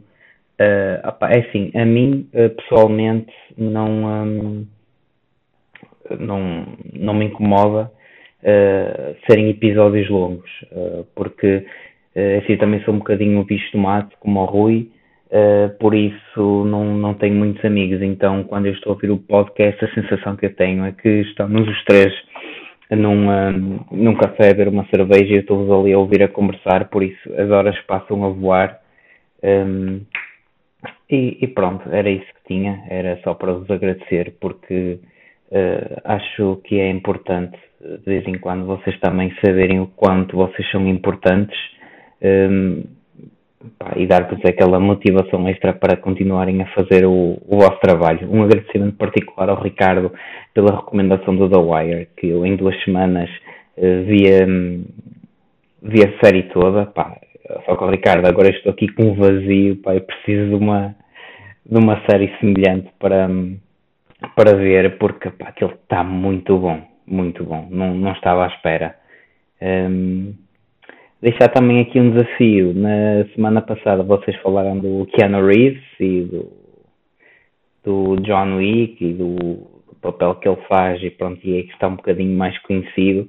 Uh, eu queria vos desafiar aqui a falar sobre o Steven Seagal, porque eu uh, tive a ver uma maratona de filmes dele. Opa, e a, a história parece-me sempre a mesma, que é um, um reformado das Forças Armadas, conhece uma gaja boa que está metida com a máfia e ele tem que ir lá partir aquilo tudo e salvar o dia. Pá, não sei se vocês têm também essa ideia.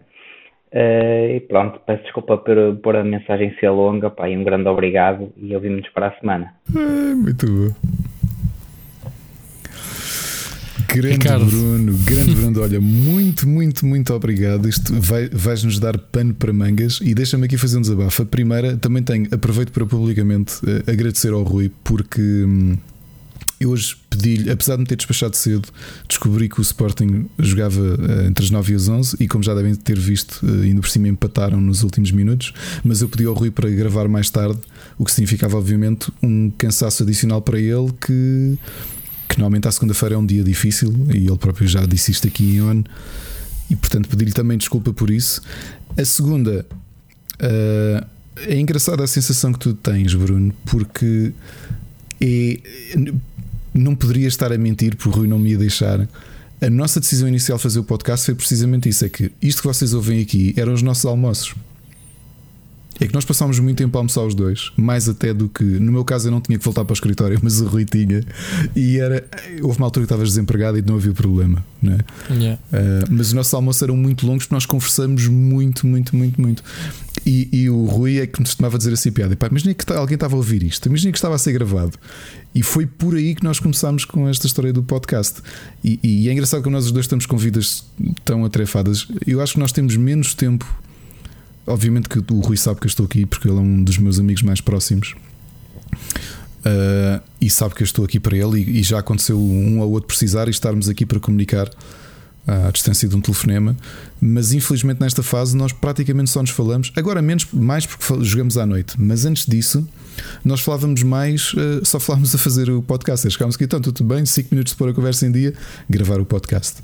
Hum. E obviamente hum. para nós sabe-nos bem ouvir, ouvir do vosso lado. Tu dizes que o tempo voa quando estás a ouvir o podcast.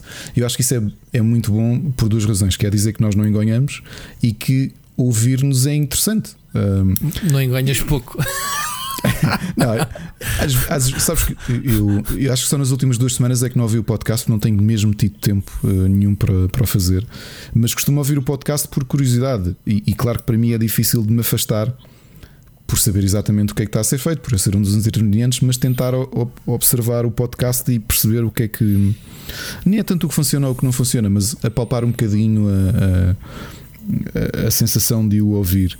Uhum. Mas é engraçado isto que tu dizes, porque para nós isto também voa. Repara, nós neste momento estamos com uma hora e três e o Rui disse que era um episódio mais curto, porque obviamente ele está cansado.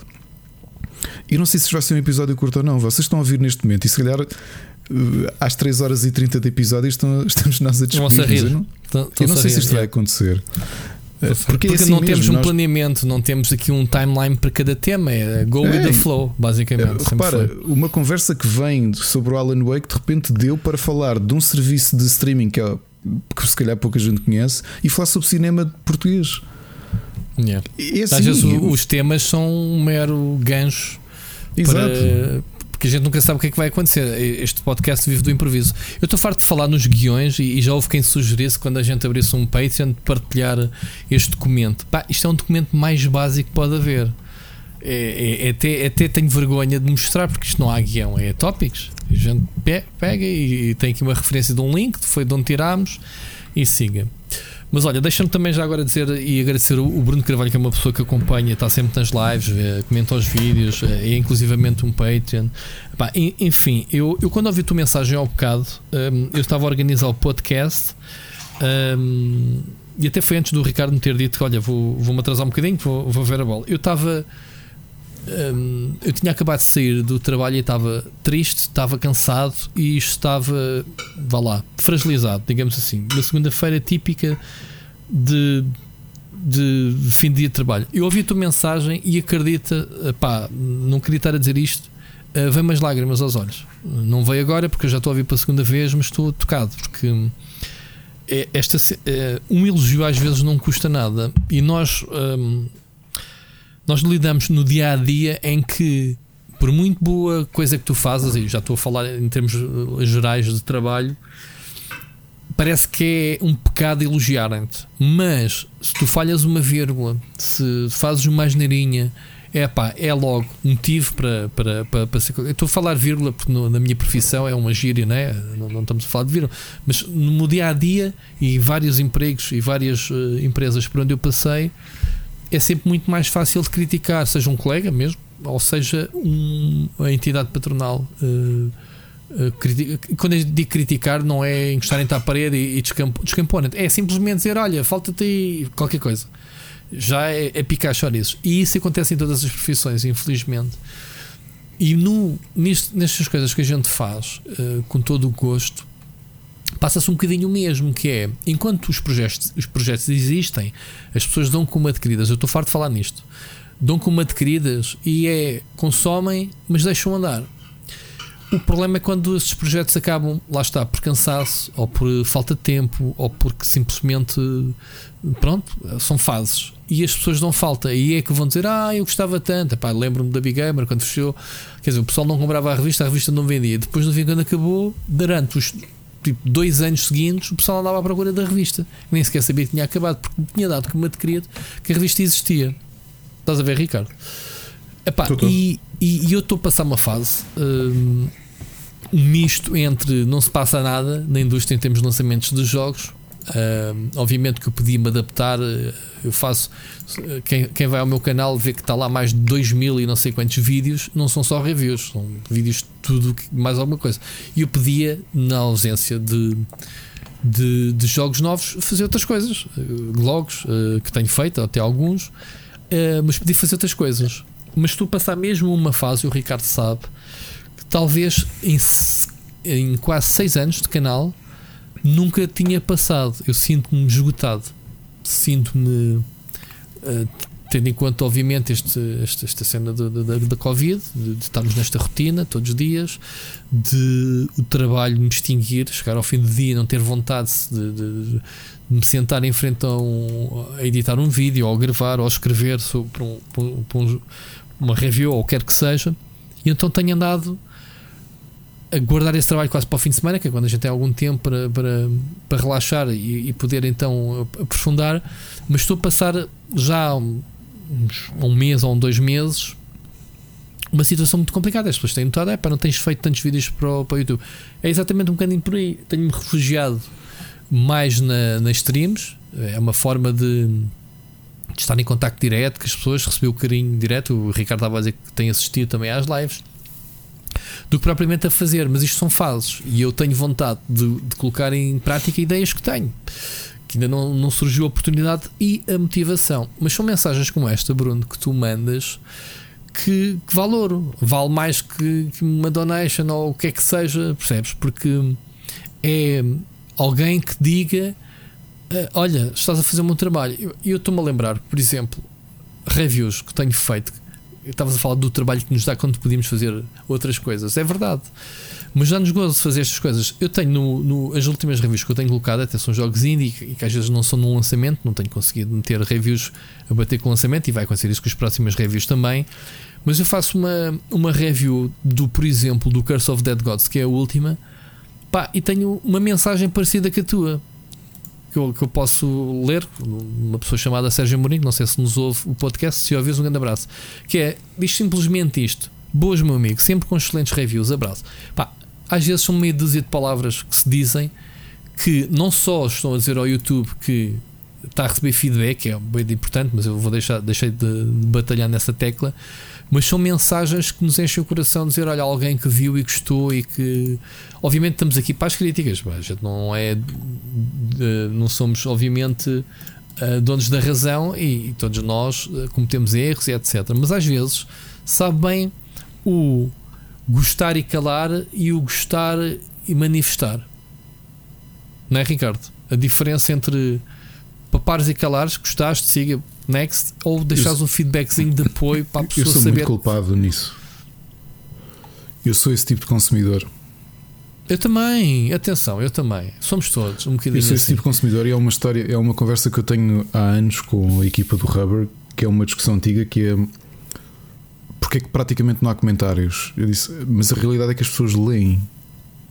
Eu, eu não falsifico o page views porque estou um pouco lixando para as page views. Uhum. Só que há muita gente, eh, há muita gente que não consegue. Eu, eu, eu simplesmente lidei com isto. Ou seja, eu assumi que o tipo de pessoas que me leem eh, têm o mesmo perfil que eu, ou seja, não vão interagir. Certo?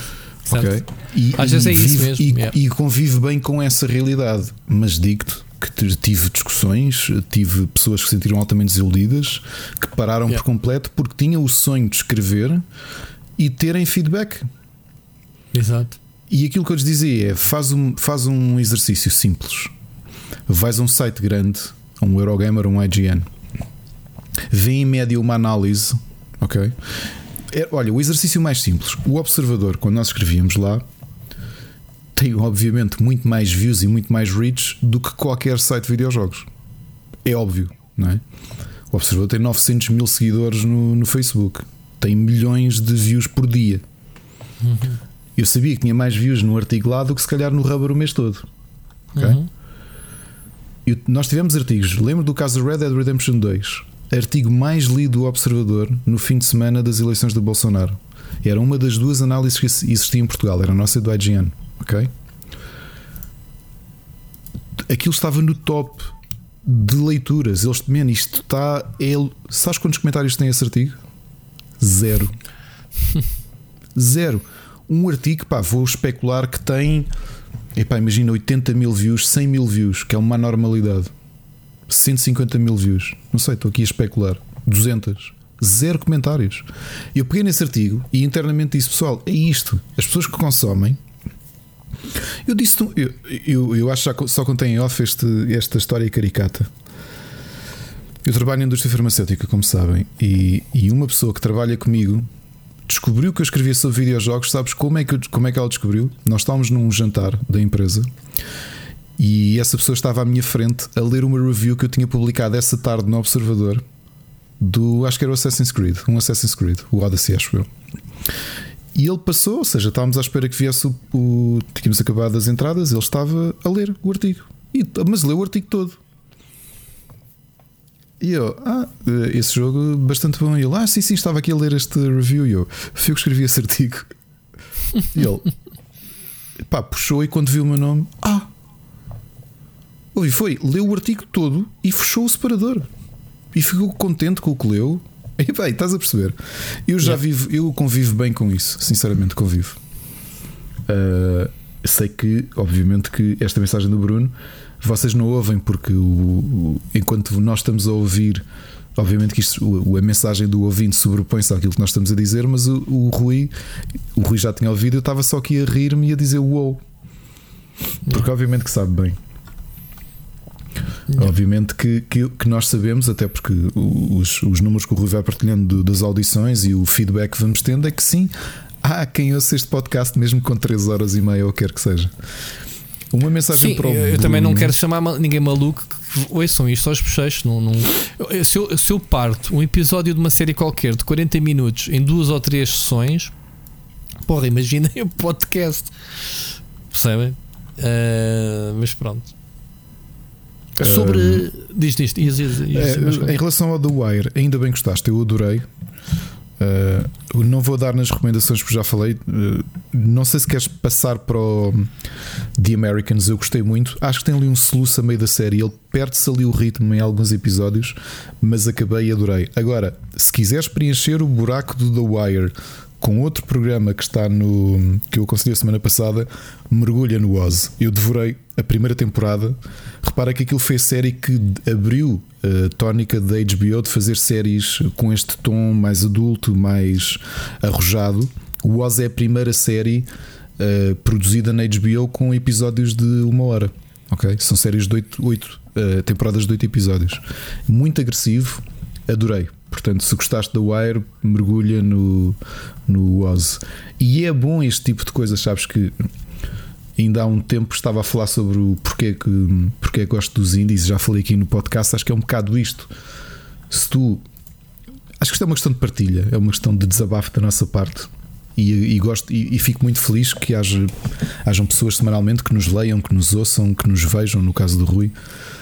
Um, acho, acho interessantíssimo isso acontecer e ainda mais por no meio deste caos todo de bombardeamento de conteúdo que nós temos de música, de videojogos, de livros, de séries, filmes, de ainda conseguirmos sugerir alguma coisa e haver alguém que diz: pá, olha, obrigadão, ainda bem que sugeriste este jogo, esta série, este filme, gostei imenso. Por acaso tenho uma noção que, que as nossas recomendações têm bastante impacto nas pessoas que nos, que nos ouvem, até porque há muita coisa que eu consumo que foste tu que recomendaste aqui, se calhar vice-versa. Sim, sim, exatamente. É verdade. Portanto, se isso acontece com nós dois, lá está que nós não temos o dom de toda a razão e do conhecimento, e estamos sempre a aprender é normal que as pessoas também se identifiquem e, e, conheçam coisas novas, obviamente. Agora temos é todos a mesma moeda de troca, que é o tempo. O tempo não chega para tudo, não chega para jogar todos os jogos, ver todos os filmes, ver todas as séries. Uh, e uma pessoa tem que andar aqui a fazer algum, alguma ginástica. Pá, eu, eu faço ginásticas constantes, uh, pouco vejo e, e pronto. É, uma, é uma cegada. O tempo não estica. A gente, eu cada vez menos consigo ir buscar tempo à cama, que é que costumo dizer. Roubar, quando era mais jovem, que há uns anos atrás, uma pessoa precisava de fazer qualquer coisa e, epá, e olha, deito-me mais tarde e depois amanhã estou fresco e está-se bem. Agora, se eu me deito para além daquela hora, isto é a velhice. É uma pessoa de manhã parece que vou uma tareia, meu, é mesmo, precisamos mesmo descansar. Pá. E, e quando estamos numa indústria criativa como é a nossa, não é? O Ricardo é um criativo na, na profissão dele e, e, obviamente, no hobby dele, escrever. Eu sou um criativo, sou jornalista, obviamente, tenho que ter uh, frescura para poder uh, ter certas abordagens, temas. Uh, pá, toda a gente sabe que eu não, não escrevo atualmente só sobre videojogos, escrevo sobre tudo e mais alguma coisa em relação a a tecnologia, que pá, coisas que nem lembro ao diabo. As pessoas, se, eu, se, eu, se eu fosse aquelas pessoas vaidosas, Ricardo, que tudo o que escrevo partilhasse na, no, no, nas redes sociais, eu, eu metia um spam que, que as pessoas não sabem hum, sequer, exato, não imaginam, não, não têm noção de quantidade de peças que eu escrevo diariamente. Mas acho que isso nós somos os dois muito maus. a promover, não é? Muito, uh, muito, muito maus. Eu, eu, eu, se disser que por dia escrevo à vontade umas 10 peças, pá, pelo menos, fora o resto do meu trabalho, se calhar ninguém acredita. Mas que peças é que tu escreves? 10 peças? O que é que há 10 coisas para tu escrever? Estás a ver? Tipo, se calhar era esse o pensamento. Mas já, não é só sobre a NASA também. Hoje escrevi sobre a NASA, já agora, Ricardo, fica aqui a dica. escrevi sobre o, o, o, Curiosity, o helicóptero que eles vão lançar na próxima semana em Marte, uh, que vão, vai ser o primeiro voo de sempre de um helicóptero ou, de um, ou qualquer aparelho voador fora da Terra. Que eles levaram com o último rover que lançaram para lá. Um, pesquisem, pesquisem, malta. Uh, para a semana vai ser. Será que é possível? Então qual é que é a dificuldade daquilo? Parece fácil, não é? Pá, lancem. A, a dificuldade é, é, é, algumas, muitas dificuldades, que é, em primeiro lugar, a, a massa, não é? A, a, corrosão eh, que, que aquilo faz no, nos equipamentos. Se, se o hardware não for blindado, literalmente, não dura um dia. Aquilo é tudo corroído, ok? Por isso é que o rover tem tecnologia do iMac de há 40 anos atrás, não tem as novas uh, processadores da, da Intel e isso. Sabias, Ricardo? Não, you know. Temos yeah, separador yeah. ou não? You know. Portanto, uh, sim, o último rover que foi este ano para lá tem tecnologia baseada no iMac original, aquele que foi feito pelo Steve. Porquê? Porque as características desse hardware são mais resistentes às condições de Marte. Segunda dificuldade é o frio. De noite, temperaturas que atingem, julgo eu, os 60 graus negativos. Tudo, se houver uma falha nos equipamentos de uh, lá, os aquecedorzinhos que os robôs têm internamente, uh, vão congelar e nunca mais vão funcionar. Então, temos este helicópterozinho que só para se esticar as pernas da aterragem vai durar uma semana. Ou seja, inputs da Terra para o rover uh, para o Perseverance, já agora, nome do rover. Um, o rover transmite ao helicóptero, abre uma perna, recebemos o feedback. Então reparem quantas horas é que demoram estes inputs a transmitir da Terra para Marte. Portanto, uma semana para o helicóptero se colocar, que foi hoje o primeiro dia, colocar-se a jeito no sítio de onde ele vai levantar voo, ou pelo menos tentar levantar voo, num sistema de uma vez iniciado, não há volta a dar. É, está tudo sincronizado. Como é que chama o helicóptero? Podes repetir? O helicóptero chama-se Curiosidade, Curiosity. Então já viste se agora fizesse o Twitch Place Curiosity com esse lag todo? Epá, pois. pois. Pois. É muito giro este, este assunto. Uh, é muito. É muito, muito engraçado porque. Porque uh, estamos a viver uma nova. Uma nova era, digamos, de, de exploração de, de, Marte e estamos quase a, a, ir para a Lua e de repente já estamos a falar de coisas do espaço. Lá está o podcast. Desculpa, o Curiosity era o rover que já lá estava. Peço desculpa, estou-te a dar. Eu disse Curiosity. Pronto, há aqui nomes, os nomes são todos muito eh, parecidos. Curiosity é o nome do rover que já lá estava há muitos anos. Esquece. Perseverance é o novo rover que chegou uhum. agora a Marte este ano. O nome do helicóptero uh, tem outro nome mais fofinho que se chama. Vou escrever sobre isso. Ingenuity. Lá está, é oh, fofinho. Ingenuity, ok. Peço desculpa pela troca de nomes, mas são todos nomes Uh, eu não sei para que saltei de um lado para o outro e já faço uma confusão de caraças. Ainda por cima, esta hora, à meia-noite e meia, a gravar um podcast de queimado. Portanto, o helicóptero chama-se Ingenuity, de ingenuidade, do rover Perseverance. Pesquisem, é muito giro. Ricardo, vamos continuar, vamos continuar. Uh, ah, espera lá, falta aqui responder ao principal do, do Bruno Carvalho e desculpa o momento de lamechas, uh, quem está a ouvir, e desculpa, Bruno, por este meu também desabafo já agora. Uh, Steven Seagal é o maior, ah. meu. Pá, o Steven Seagal, aliás, ele até tem uma série tipo Texas uh, Ranger de Texas ou uma coisa qualquer que ele também parte todos. Eu via todos os filmes do Steven Seagal, do Van Damme, do Stallone, do, do Schwarzenegger, do Chuck Norris, por isso é que são os meus heróis. Vi-os religiosamente com o meu pai. O meu pai Também chegava à noite e dizia assim: Não há nenhum filminho para a gente ver. E ele já sabia que eu tinha sempre preparado qualquer coisa. O Steven Seagal era o favorito do meu pai. Porquê? É pá, o meu pai chamava-lhe o quebra-ossos.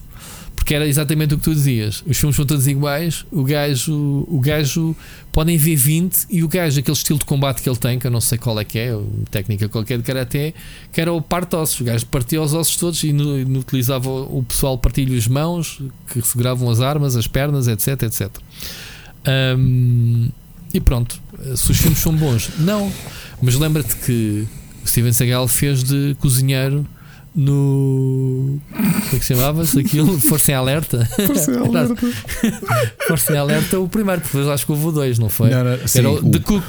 The Cook. O, eu não sei, eu acho que foi mesmo o primeiro filme dele e foi o primeiro filme que eu vi. Uh, naquela fase em que a malta alugava filmes e a família Sim, depois, quando gravava, copiava e depois gravava duas Sim. cópias para emprestar. Era o Under Siege em inglês. O Under Siege. A minha tia hum. chega-nos lá a casa com uma cassete uh, com a capa fotocopiada, como se fazia na altura, ia-se um, um sítio fotocopiar a capa a preto e branco, Nico à margem da lei. Certo. Foi o primeiro Esse filme foi o primeiro. Dele. Sim. E acho que foi o primeiro filme mesmo dele, o primeiro que eu vi, porque lá está, eu sou mais novo que o Rui, mas já falei aqui várias vezes que eu, eu sou era pré-Peggy, porque não havia cá.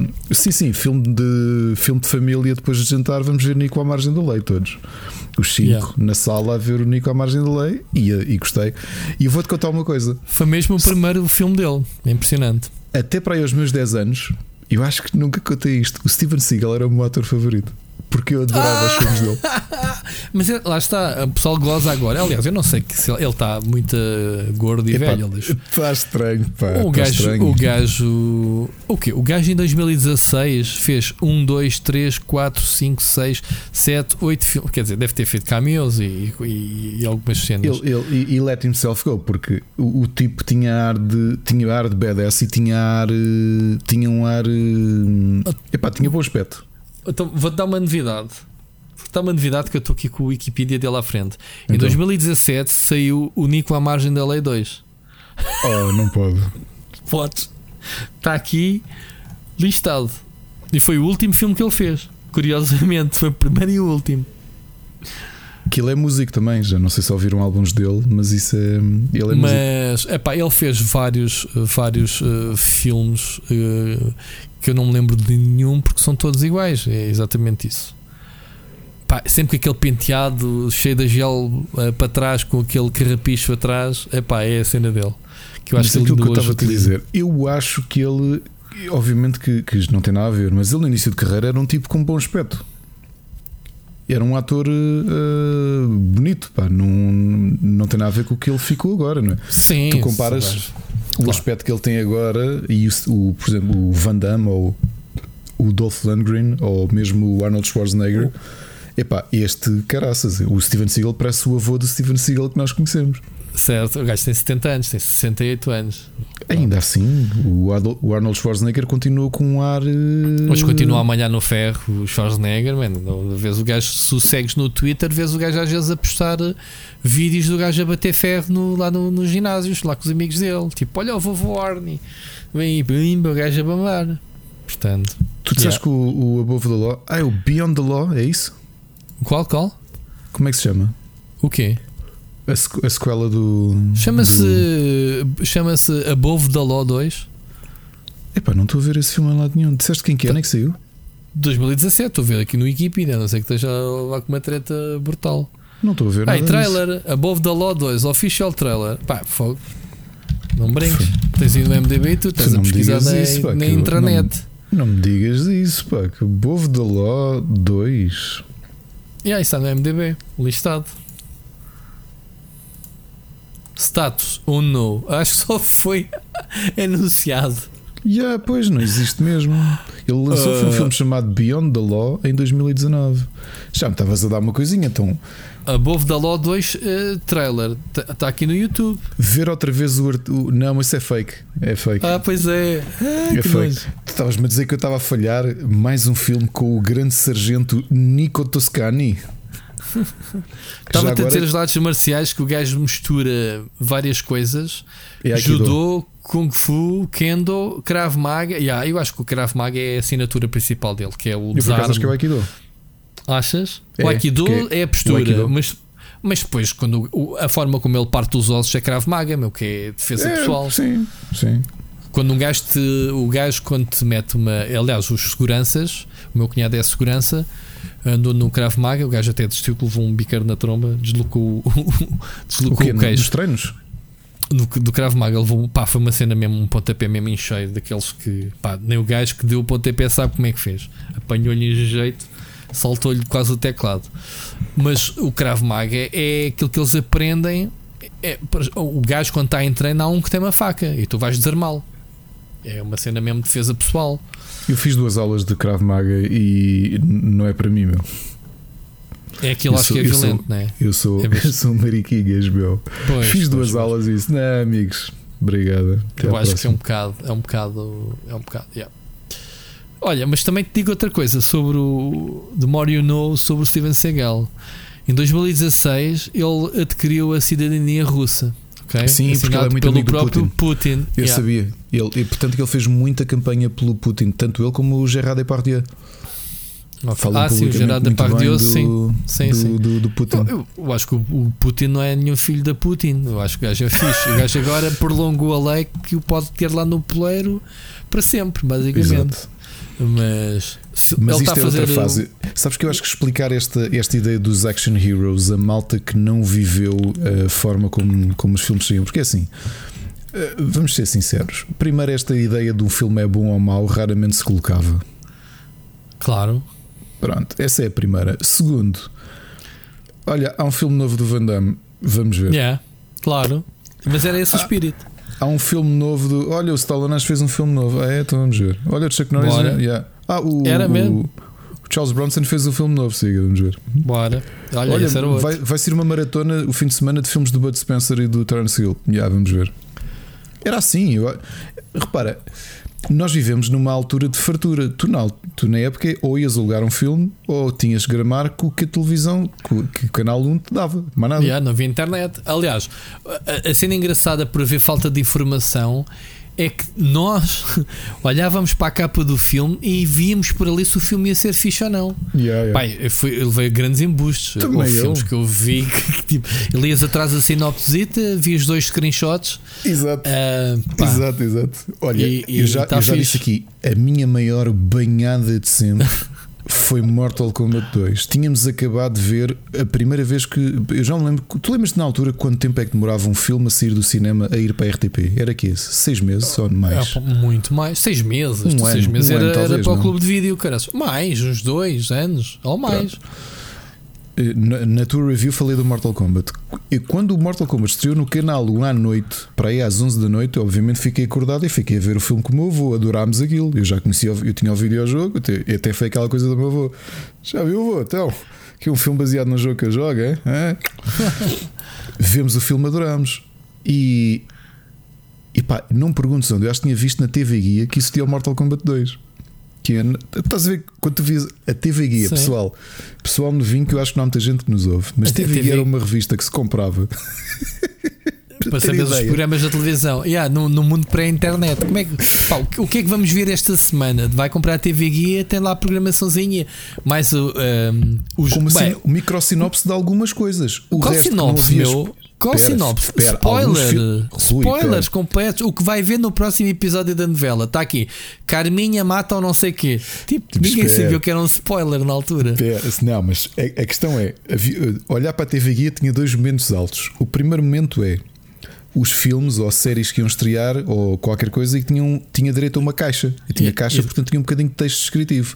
Yeah. E depois E tudo depois o resto que era só um capas. nome, um nome numa linha e uma hora. Yeah. Yeah, yeah, yeah. 10 e 40 da noite na RTP2.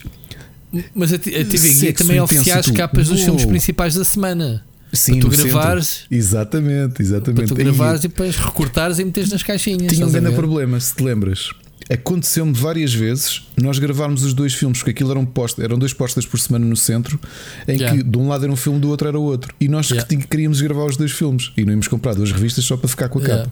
Yeah. Mas agora, um pormenor que a malta se deve lembrar, que era quando tu olhavas para a programação, que normalmente a RTP enviava para a TVI, depois a SIC e a TVI, e tu não sabias o que aquilo era. Tu olhavas, imagina, 10h40, sexo intenso, e tu, uou, isto será fixe. Depois vais a ver e terá a ver.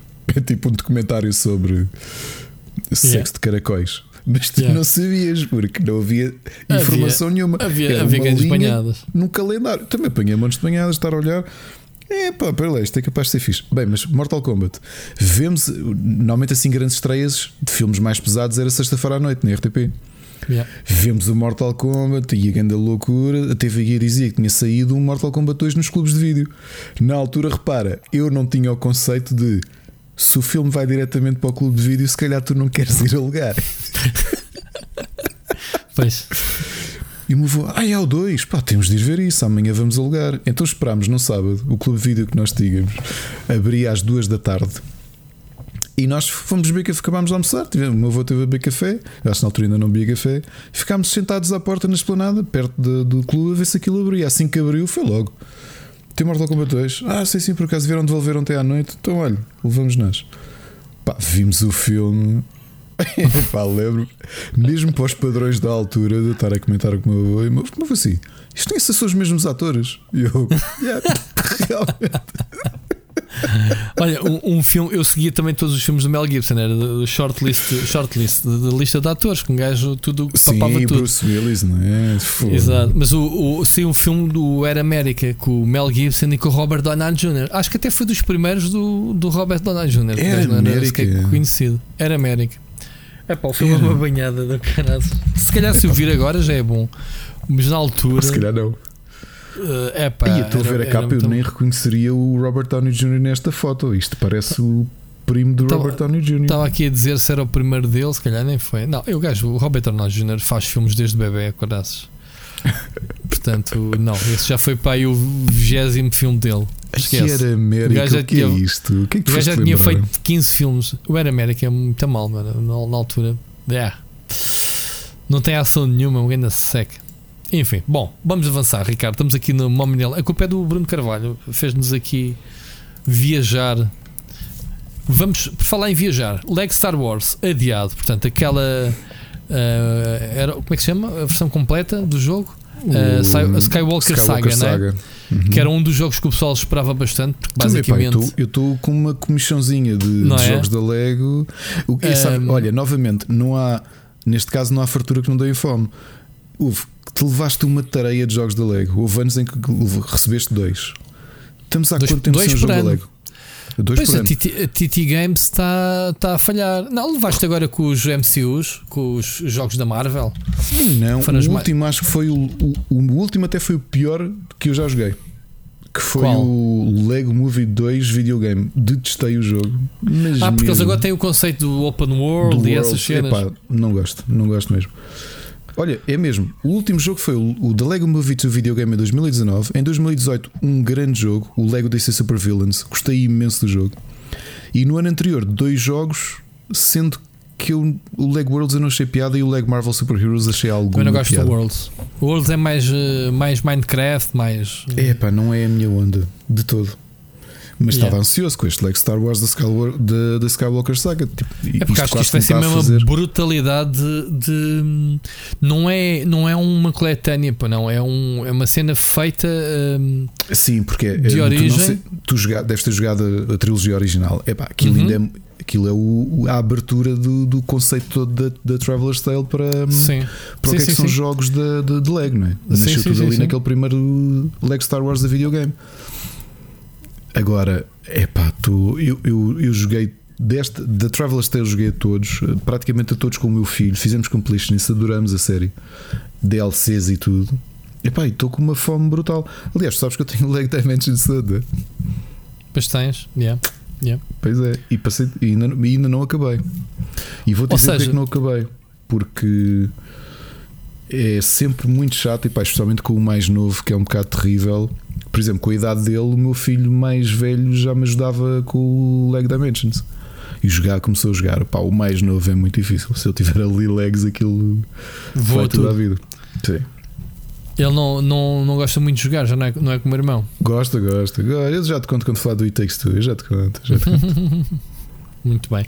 Mas pronto, é uma pena, mas isto demonstra. eh, eles nem sequer dizem que é para 2022. É tipo, ah, não sabemos quando é que vamos lançar o, o jogo. um dia. Um dia. Mas eles podem. Portanto, estes gajos têm muitos créditos. Pá. Estes, gajos, estes gajos basicamente deram credibilidade aos jogos da Lego. E mais, houve muita hum, adaptação de filme feita em Lego que tinha aquela desculpa do. Pronto, é Lego, é, é, é, é para rir, tem humor, é- mas eles têm mesmo. Depois, depois eles evoluíram, começaram a dar voz às personagens, mas as produções começaram a ficar eh, do. Porque eles falavam ao início dos primeiros jogos, falavam que aquela de- Sim, sim, linguagem sim. que tu não percebes, né? Ah, e estes mais recentes já têm altos valores eh, de produção. Enfim, eu e os filmes muito. da Lego, pá, o universo dos filmes são, são giros. Pá. Sim, sim, eu acho sim. que talvez aquele tenha tido menos sucesso. E agora é que não, me lem- não, não lembrava que eles lançaram dois filmes no mesmo ano. O The Batman Movie e o Ninjago Movie foram no mesmo ano. O, o Ninjago é um bom filme, mas eu acho que sofreu pelo facto de se calhar muita gente não ser próxima do, do franchise. Do franchise Porque é um franchise próprio. Yeah, yeah, yeah. Muito bem. Pronto, fica mas aqui a tem muita pena, Rui. Digo já, daqueles adiamentos. É, é curioso que tu vês tantos adiamentos e este é capaz de ser aquele que me tem gostado mais. Pois, eu por acaso também estava cheio de vontade. ahm, mas já. Passando para o tema Super Mario da NES, selado, tornou-se o jogo mais caro de sempre vendido. Estamos a falar de um jogo que em leilão, como sempre, na Heritage Actions, custou ao seu comprador maluco e cheio de dinheiro 660 mil dólares.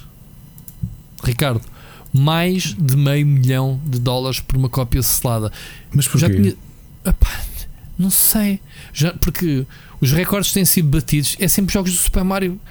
Ahm, eu sei o porquê, atenção, porque são muito raras estas cópias em, em versões seladas, que é uma. tem umas etiquetas e umas capas especiais que indicam que são sinais das primeiras cópias a chegarem às lojas. Estás a ver? Não é o jogo que tu compras passado 5 anos dele estar no mercado. Ou porque o jogo é raro. Não é o jogo que é raro. A edição em si é que é muito rara. Estás a ver?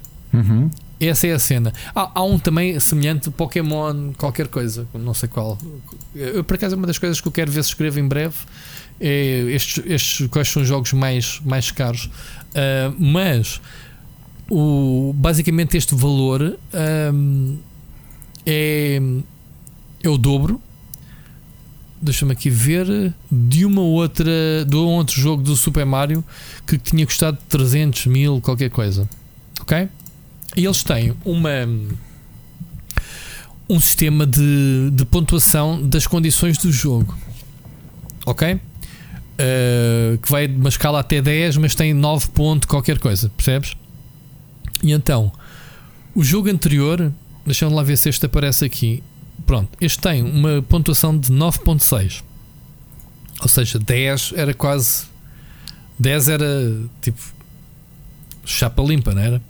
Mas as condições deste jogo estavam avaliadas em 9.6 e isso obviamente que dá o valor. Um,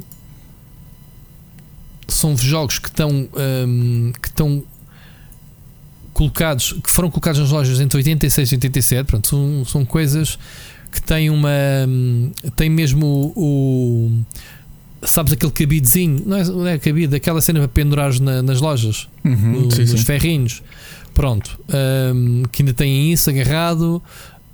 Um, enfim, são, são marcas que só os, os, os conhecedores, os, os colecionadores uh, que sabem pá, que, é, que nos passa completamente ao lado. Mas pronto, estás a ver que tens uma cópia que nem sequer podes mexer no jogo, né? porque o jogo está selado, está ali impecável e pronto, é só para o teres na prateleira, mas custou-te 660 paus. Pristine condition, dizem eles, ok? O um, que é que eu te posso dizer mais sobre eles? Se fizeres uma análise de ADN, ainda dá para ter células epiteliais do Miyamoto que andou a um, encaixotar os, os, jogos à mão. Se calhar, admira-te ao início. Ah, o uh, que é que eles dizem aqui mais? Uh, dizem que, é, o, que é, é, a cópia mais antiga que alguma vez foi vendida do, do Super Mario. Um,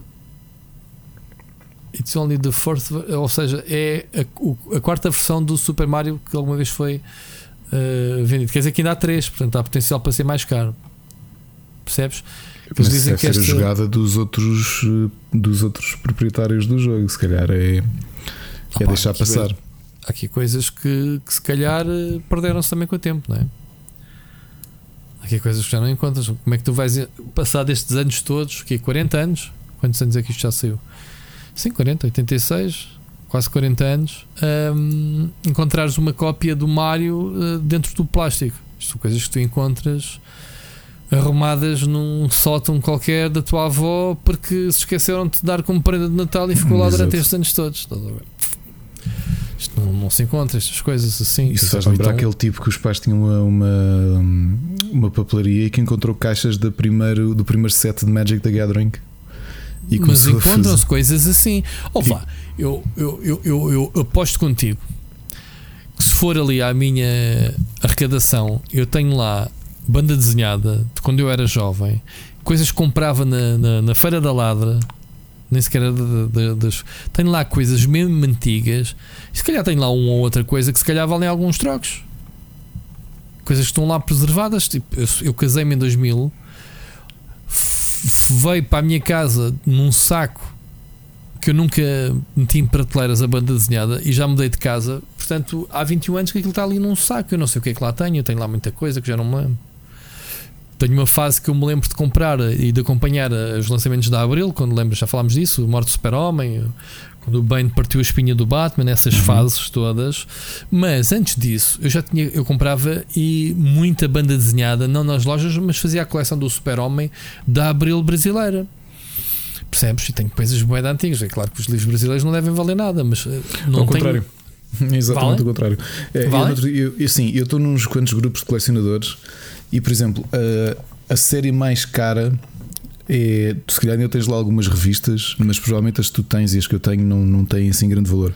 Tu lembras do, do talvez seja das primeiras revistas uh, de super-heróis da Marvel, chamavam-se Heróis da TV, que era Time. os livros, as revistas que traziam Vingadores, Nick Fury, uhum, uhum. Adam Warlock, pronto. Há sete que nunca chegaram a Portugal. Eu não sabia.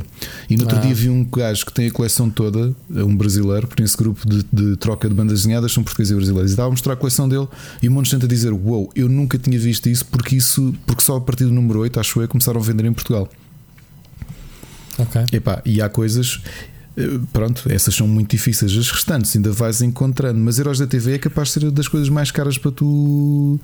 Se tu tentares comprar. Eu lembro pá, disso, posso- eu não sei se tenho, mas posso. Pá, eu, eu não tenho coragem porque tenho que levar uma picareta à, à arrecadação para descobrir onde é que isso está. É assim, porque eu tenho montes de A coisas cima. ser, são as únicas coisas que provavelmente ainda te dão, ah, ainda tens algum. Sim, mas não custar interesse em vender. Uma pessoa é que fica naquela. Sabes que eu tenho ali um jogo que eu posso vender e ganhar alguns trocos valentes com aquilo. Sabias que eu tenho, tenho um jogo Sim, raríssimo. O, o My, My Pony and Me 2 Yeah. para a Xbox 360 que tu vais ao eBay e custa 50, 100, enfim, por um jogo de merda. Mas pronto, porque eu acho que o jogo foi tão. eh, houve tão poucas unidades. Eu tenho uma das poucas unidades do jogo, segundo consta. Enfim, portanto, já, yeah, Mas coleções editórias, pá, 660. coisas caras para tu comprares, banda desenhada, a coleção do Mosquito, há malta a vender a 900 euros, que era uma revista portuguesa de banda desenhada. Uh, pá, 900 euros compras a coleção toda. Porra, isso é mesmo coisas Yeah. hardcore. Coisas que eu nunca ouvi falar, mas já. Muito bem. Bom, o que é que temos por aqui? Temos muita coisa ainda hoje. A gente estava a dizer aqui fazer um programa mais curto. Vamos ouvir a mensagem do Mocas, ok? Siga. Boas, Rui. Boas, Ricardo. Boa noite a todos. Eh, já não nos falávamos há muito, não é? Eh, espero que esteja tudo bem com vocês. Hoje venho aqui falar hum, do tema da pirataria, que já foi abordado por duas vezes nos episódios anteriores. Depois de ter ouvido o Rui eh, dizer, e também acho que o Mike, na sua excelente intervenção, que iam ao, ao mercado do Cacém, o Rui ia à Feira da Ladra buscar os seus artigos. Hum, eu, por acaso, tive muita sorte na altura, porque literalmente na rua ao lado tinha um rapaz que no nosso grupo de amigos, pronto, ele vendia-nos, mas dava-nos sempre uma lista alfabética e atualizada dos, com os sistemas e tudo, de todos os jogos que, que ele arranjava. Pois na altura não tínhamos ainda muito, muito facilmente acesso aos gravadores de CDs, não é?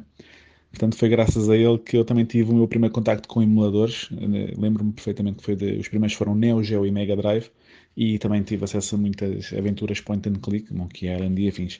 Assim, eh, relativamente ao, eh, ao decréscimo da pirataria hoje em dia, nomeadamente a nível do, do PC, eu acho que hum, começou-se a dever também à, à Steam e às suas Summer Sales ah, e, e ter uma plataforma sempre online que dificulta também ah, a pirataria, vá, chamemos-lhe assim, apesar de não, não ser totalmente impeditiva, cria ali alguma dificuldade e, e depois com as sales, hoje em dia já não são tão boas como ao início, mas com as, as, sales da Steam, o GOG, o Humble Bundle e os sites que vendem eh, keys, se calhar as pessoas começam a ver que não, não compensa tanto eh, fazer pirataria, vá, ou, ou- ou usar isso, até porque muitos deles têm modos online ou, ou- updates constantes.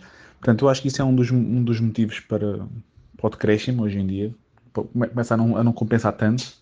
E quando disseram há uns tempos também que a consola que foi mais facilmente pirateada, acho que foi Xbox, né, 360, que vocês mencionaram, de, de- de salientar que um dos grandes motivos para, para a falha da Dreamcast foi o facto dela nem precisar de chip físico para correr jogos gravados, que se bem se lembram era só preciso um boot CD, e depois no final da sua, da sua vida já havia jogos que nem eram preciso boot CD, eles eh, punham logo automaticamente isso no- nos CDs de jogos.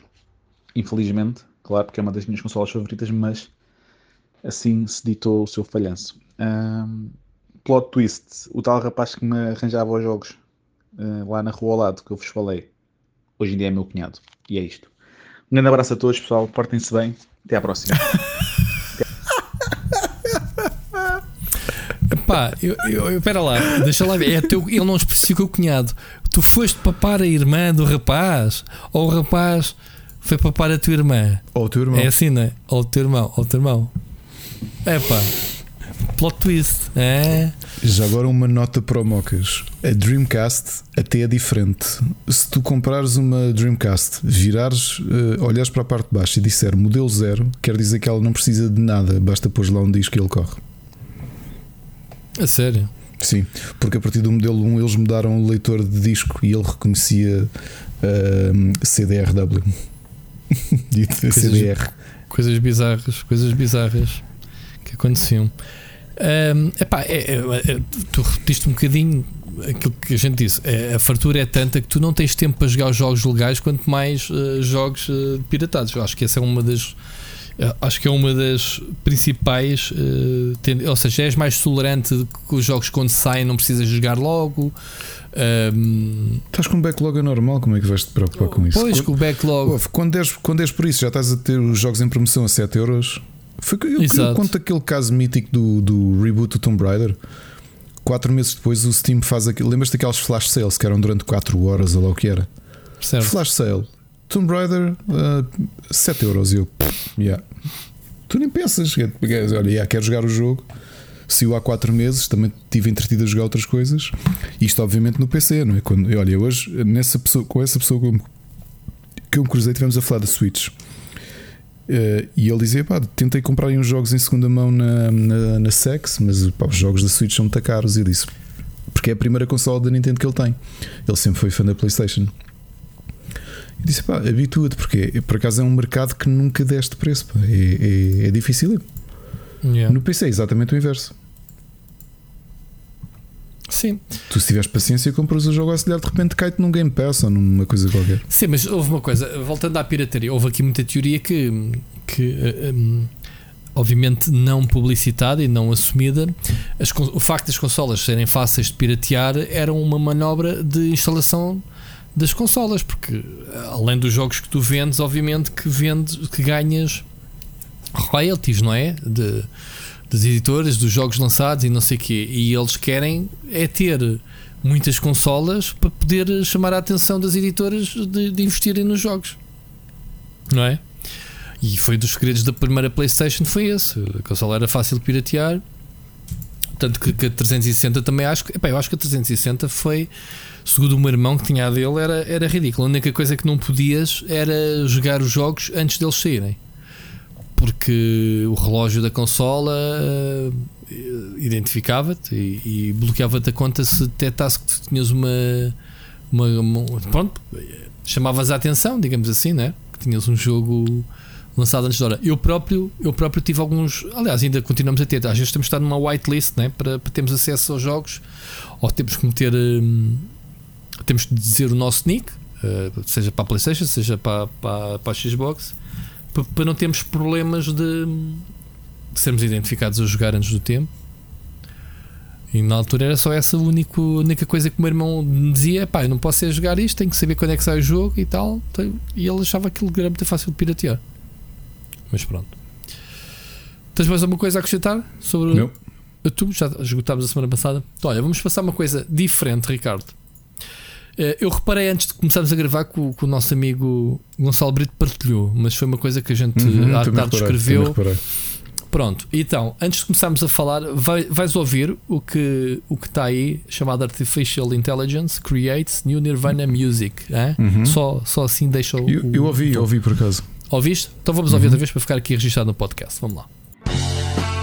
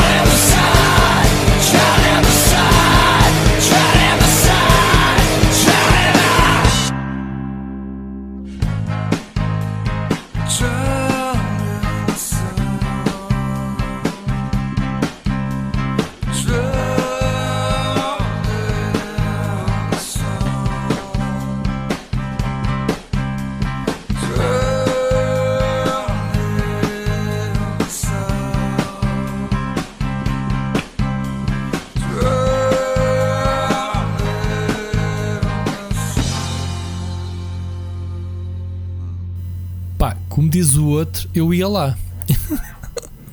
Sim, Isto é a música de Nirvana que a gente não está a ouvir. A voz, obviamente, que eles convidaram um, um vocalista de Vocalista uma banda de tributo. sim, para, Sim. para gravar, mas cantou a letra que o Foi, que foi gerada. artificial escreveu. Sim. Exatamente. Portanto, isto é o contexto, a gente tocou música, para quem não sabe. Isto foi eh, escrita, a letra, por IA e, o, e a música também, eh, supostamente, né? o, o musical também, o instrumental. Ou não? No instrumental, eu não acho que aquilo levou uns toquezinhos, mas isso acho que também foi. O instrumental acho que foi, foi gerado. Estavam aqui a dizer que foi eh, muita tentativa erro. Então, que é que, porquê é que este projeto surge? Isto é eh, baseado em uma, uma- inteligência artificial chamada Magenta eh, AI, que foi criada pela Google. E então houve uma organização chamada Over the Bridge, eh, pá, que tenta ajudar pessoas com problemas mentais, que- problema, pessoas que estejam, obviamente, num estado crítico, né? De, de colocar a cabeça no, no local. E eles basearam-se então no clube dos 27, que é os Lost Tapes of the 27 Club. Ok, 27 porquê? Porque é a idade com que esta malta toda se suicidou. Não sei se houve alguma, se, é- se é uma coincidência ou não, mas estamos a falar, obviamente, do hum, Kurt Cobain, eh, estamos a falar do Jim Hendrix, o Jim Morrison e a Amy Winehouse, que faleceram todos aos 27 anos. Exatamente pelos mesmos motivos. Portanto, eh, a boa parte deles, suicídio. Então, hum, isto era para responder à pergunta: o que é que, se fosse atualmente, se o Kurt Cobain ainda fosse vivo, ou neste caso os outros artistas, que há, há- é um álbum supostamente criado uh, com outros artistas também. Este é um exemplo. Se, se os Nirvana ainda existissem, né? Esta poderia ser uma música, segundo a inteligência artificial, que poderia ser tocada. Epá, eu não sei.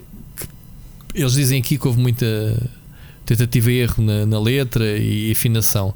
A música, o resultado final, isto é fixe. Eu gostei da música. Obviamente, não é o Kurt Cobain, obviamente, mas hum, é alguém que lhes presta homenagem. O vocalista que foi, foi, foi convidado para, para fazer a- o vocals né, da, da música. Mas isto é impressionante saber o que é que a inteligência artificial hoje em dia já consegue fazer, Ricardo, não é? É engraçado, é. é. Eu por acaso fico com curiosidade, sabes que no, os Nirvana não é uma banda que eu acho piada, mas, hum, mas fiquei com muita curiosidade em saber o que é que, o que, é que tinham inferido a partir daqui.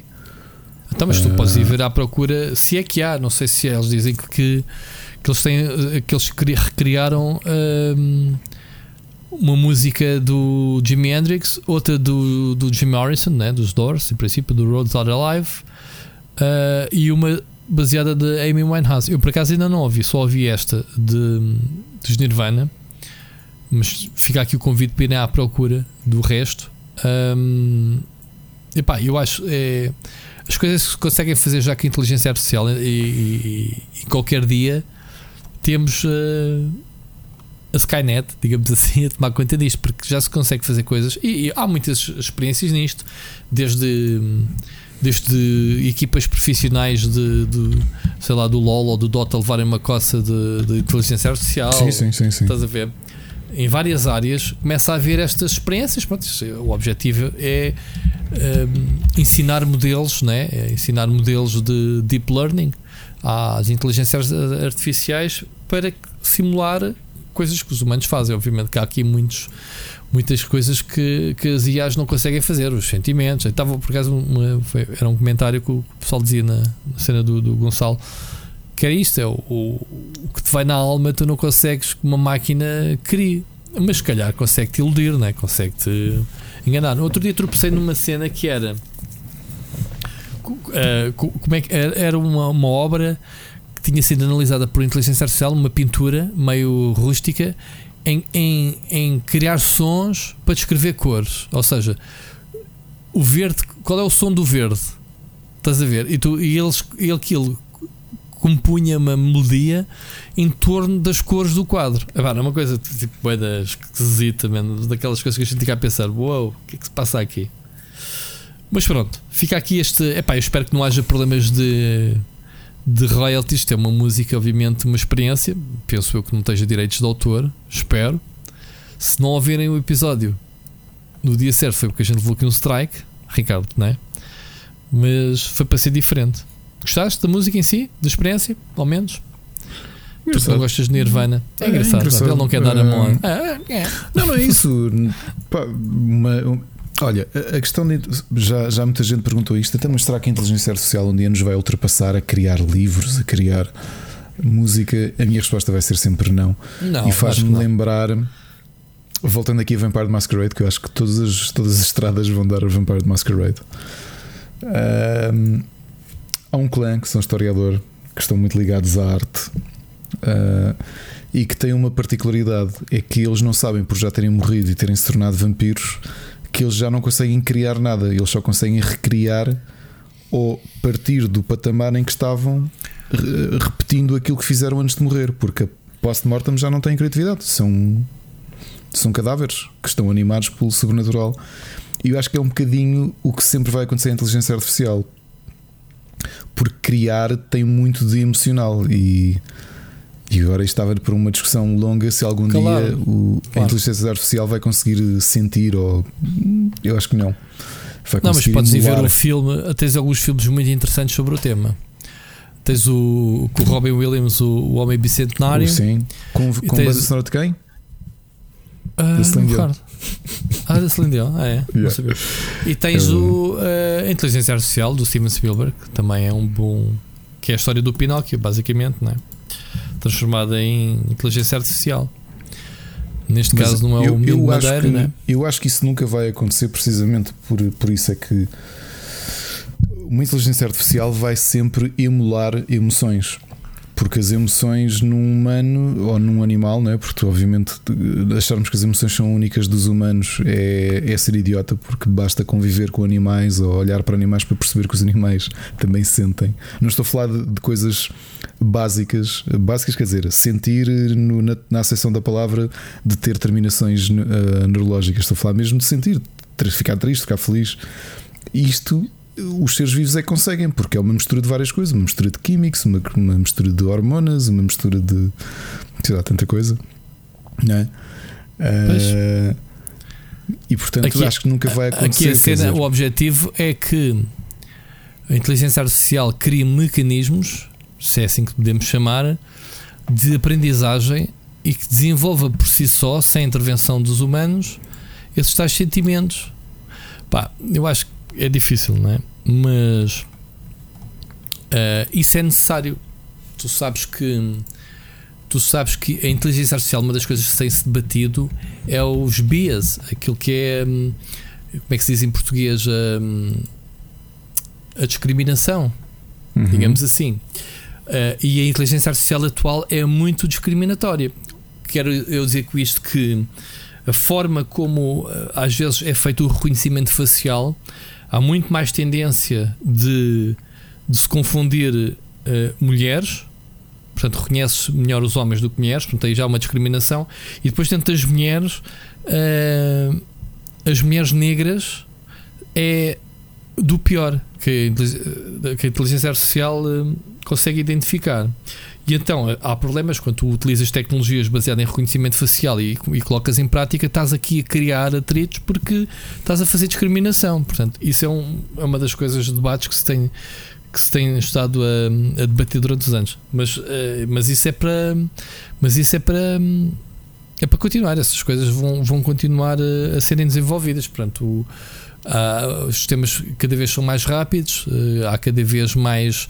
Vamos entrar na geração da computação quântica. Não sei se sabes, uh, por exemplo, ainda hoje noticiei uma a IBM vendeu a primeira máquina para, um, para uma farmacêutica ou uma clínica nos Estados Unidos. Foi a primeira do setor privado, exatamente para, para acelerar o processo, neste caso ligado à, à investigação da medicina, de, de cenas para Covid, curas e vacinas, etc.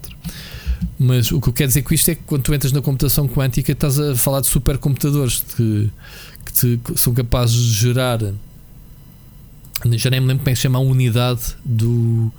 Não é os teraflops da Xbox que são metidas no bolso. Estamos a falar de uh, qubits, ok? Uh, assim é que, que se chama a unidade uh, qubit, acho que é qubits que se diz, que é, hum, que é a unidade quântica, digamos assim coisa estupidamente rápida. Corre o Crysis, ouvi dizer. Ok? Pronto. Mas fica só aqui a dica do que é que é então a computação quântica. Mas investiguem, porque é, uma- é um assunto também muito atual que está a explodir, não é? Obviamente, estamos a falar de computadores que só empresas como a, como a Google ou como a Apple conseguem ter acesso. São computadores que custam muitos, muitos, muitos, muitos, muitos, muitos milhões a serem Mas feitos. de certeza que se eles instalarem o Chrome, a coisa eventualmente com muitos separadores começa a engasgar-se. Aí pá, há de haver um limite, caraças. Há de haver um limite. Mas, mas sabes, falando a sério, esses computadores permitem que estejam não sei quantas eh, empresas, não são pessoas, penduradas na máquina, cada um no seu cantinho, a fazer eh, investigação e processamentos de alto calibre. É para tu veres para que é que servem esses computadores, que tu depois podes partilhá-los através da cloud, computação na, na cloud, com outros. Podes adquirir, digamos assim, eh, acesso a esse tipo de serviços, para investigação, neste caso. Enfim, siga para bingo. Falamos hoje aqui Yes. já um bocadinho de tudo. Vamos para o espaço do Sírio, o tal aguardado espaço do Sírio.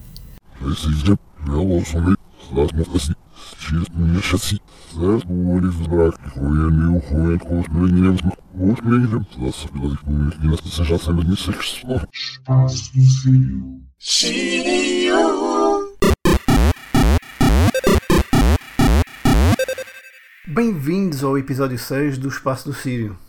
Só que não. Isto era o que eu diria se isto fosse um episódio normal, mas isto é um não episódio. Bem-vindos ao fim do Espaço do Sírio. Tudo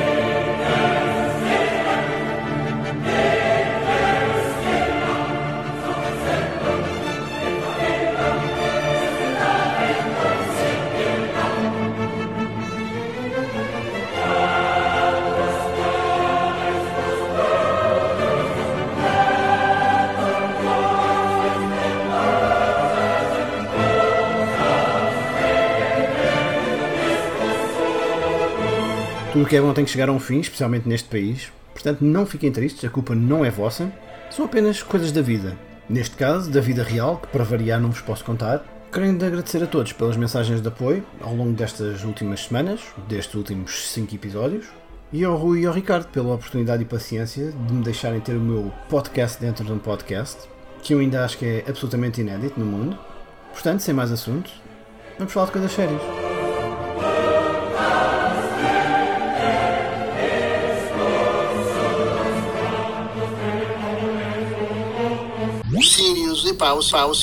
Sírios. Sabe sempre mais do que tu. Era uma vez no Nintendo GameCube.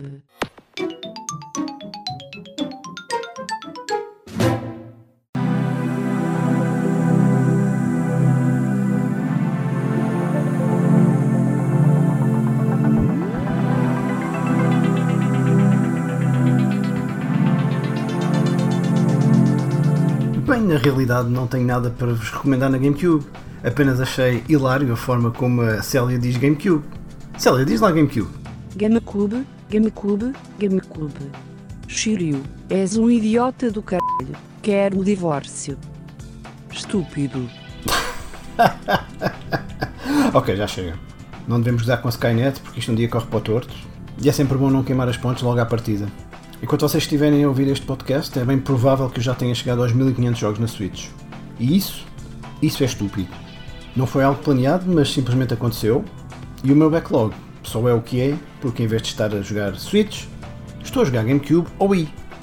Pior ainda, voltei a jogar Game Boy Advance. Portanto, pelas minhas contas, lá por volta dos 70 anos eu devo ter jogado a todos os jogos que tenho da Switch, até ao fim. Mais coisa, menos coisa. E sim, pode parecer, como já disse, estúpido, este número, este plano, mas a realidade é que nunca tive a reforma tão perto da vida. Vivemos tempos muito estranhos e cada vez mais reparo que retro gaming começa a ser um desporto bastante caro. Especialmente porque é quase impossível manter tanto o hardware como o software a funcionar passados umas décadas. Até parece propósito. Parece que as coisas duram menos tempo.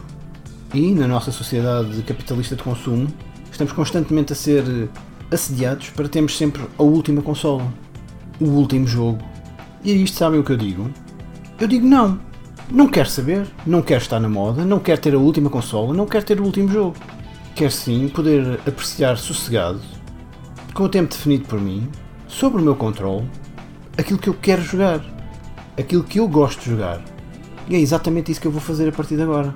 Especialmente sem público. Não por uma questão de egoísmo, mas por uma questão de sanidade mental. Mas não tenham medo, os vídeos diários para o YouTube vão continuar a cair lá. É um dos projetos mais longos e importantes da minha vida ter um diário digital das minhas memórias de videojogos. Por isso, aí podem estar certos que eu vou continuar. E deixo aqui um apelo, especialmente aos mais novos, que se calhar provavelmente nem vão compreender bem a totalidade desta mensagem, mas eu digo-vos a mesma. Não existem maneiras erradas de jogar videojogos. Como vocês estiverem a jogar, é a maneira certa. Sim, até o Ruben a jogar Metal Gear. É uma arte que, mesmo que eu quisesse, não conseguiria repetir. É incrível. Recomendações do Sírio.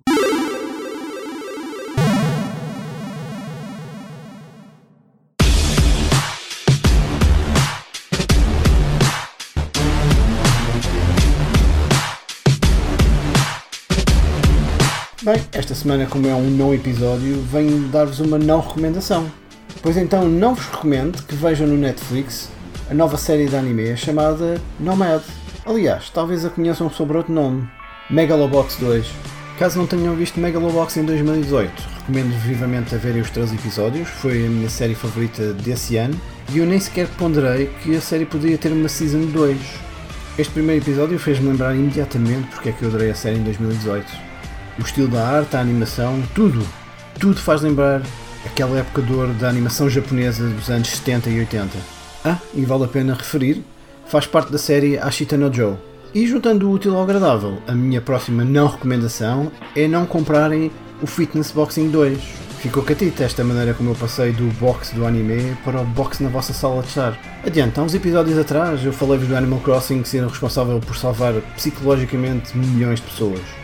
Mas na realidade penso que estamos a esquecer-nos de um género de jogos que está bem representado na Switch, que são os jogos de fitness, e aos quais devo a minha invejável forma física para a minha idade.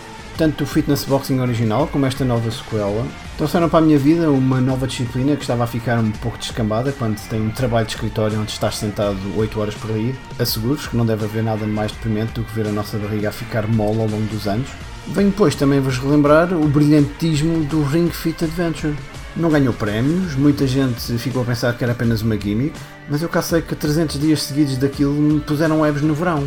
E parecendo que não ter um estômago risco como a pedra, até dá jeito. Eu ainda não descobri para quê, mas hei de descobrir eventualmente. Por isso aqui fica a minha última não recomendação. Mente sem, corpo sã.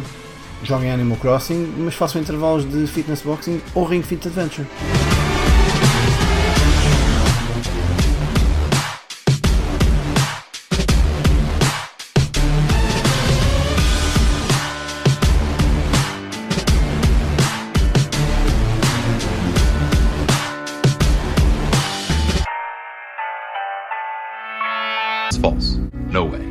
This time. We created it. Not this time. No, not this time. It's totally made up. Pure fiction. It's fiction. It's fiction. We made it up. We made this one up. It's a made up tale. It's a total fabrication. It never happened. It never happened. This one was invented by a writer. Not this time. It never happened. It's false. It never happened. It's a fake. It's fiction. It's an urban legend that never happened. No way. We got you. Not a chance. Not this time. It never happened. It never happened. We made this one up. It's fiction. We made up this one. We made it up. Not this time. Wrong. Not this time. Not this time. You're wrong. Not this time. It never happened. Some, some, some, some, some, some.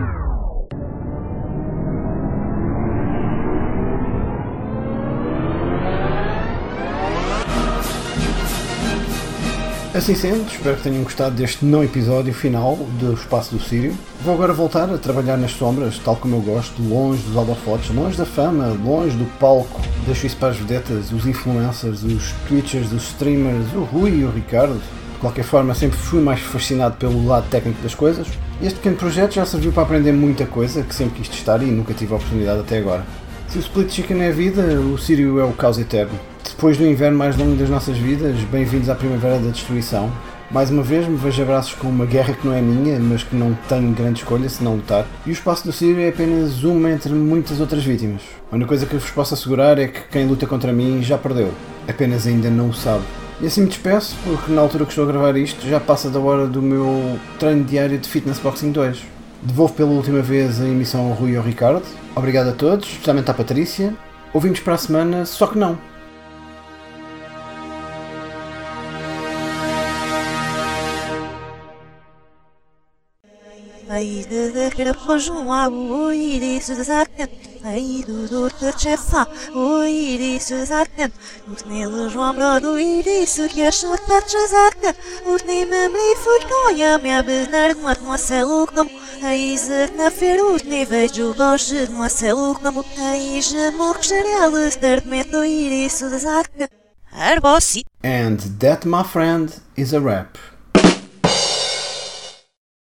Foi Isto inesperado. É o mundo em que vivemos, o mundo em que vivemos, em que uh, como é que é? Não, não, Tudo o que é não bom não mal dura que sempre dure, nem bem que nunca acabe, e foi um bocado isto, uh, não é? Pronto, sexto episódio e foi o adeus.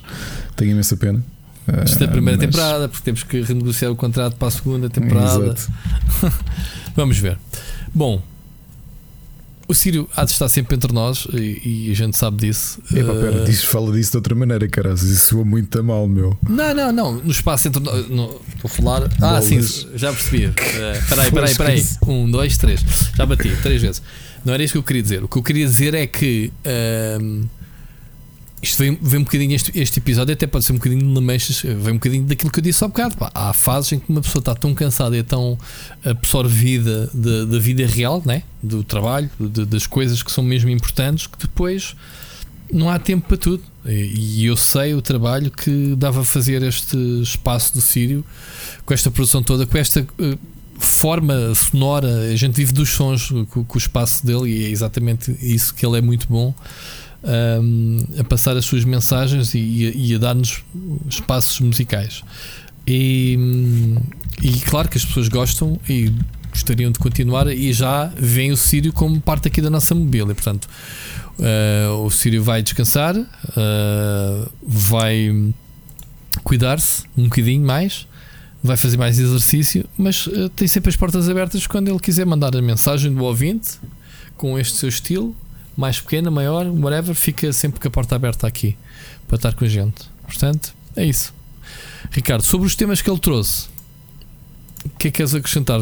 Conheces Olha, o eu- Nomad? eu- Não. Uh, eu não, eu, eu acho que estive com estive a passar os olhos no mangá do hum, ai bolas agora que falha-me o nome o nome é, é o nome do epá caneco esqueçam Something Blocks desculpem Hum, perdi-me hum. agora isto já é do avançado agora Uh, passei, pel- passei com os olhos acho que até pus numa hum, to read list mas não pronto não não, não conheço nem sequer sabia Mega, Megaloblocks é isso Uhum. Uh, mas nunca. hum, Ah, não, isto é só anime. O Ashita no Joe, uh, isso sim conheço. um, que é das.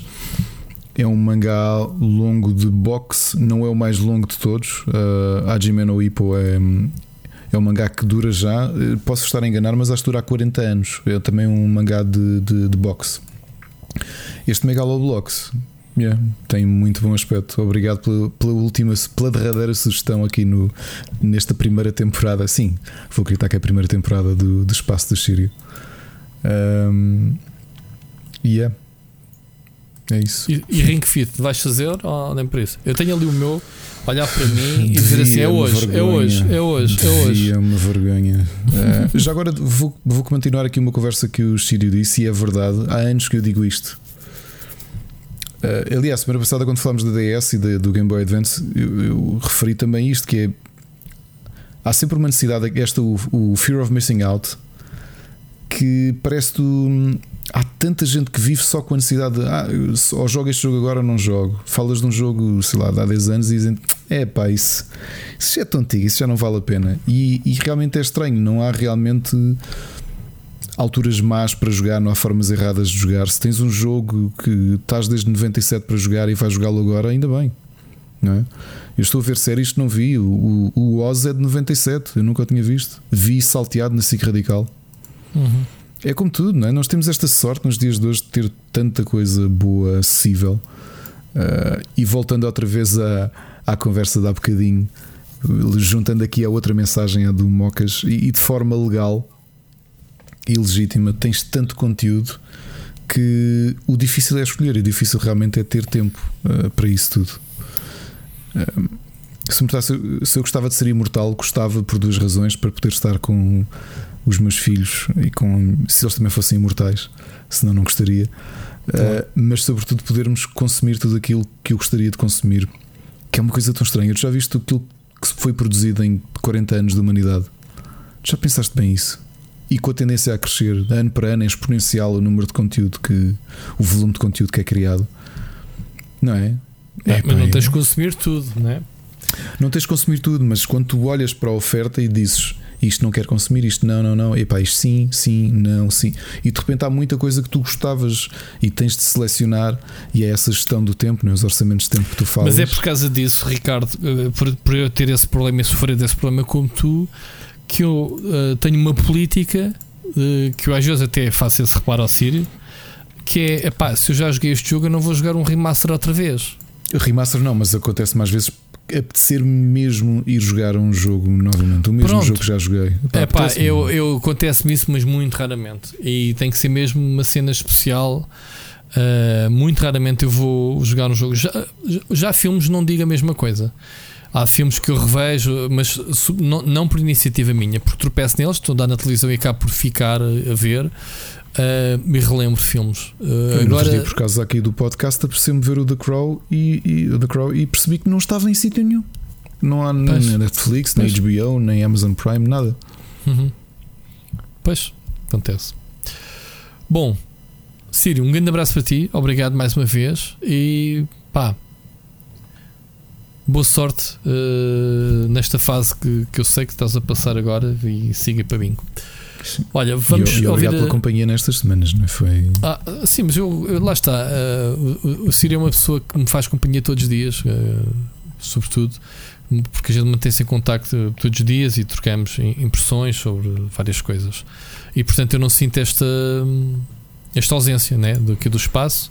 É uma mais-valia para, para esta edição, mas como pessoa eu sei que a tenho sempre comigo, portanto não, não tenho esse problema. Já agora por me lembrar dele, antes que me esqueça, nós vamos falar disto para a semana, mas para quem está atento, não esquecer que a WrestleMania é este fim de semana. Okay? É, okay. Portanto, só voltamos a falar depois da WrestleMania.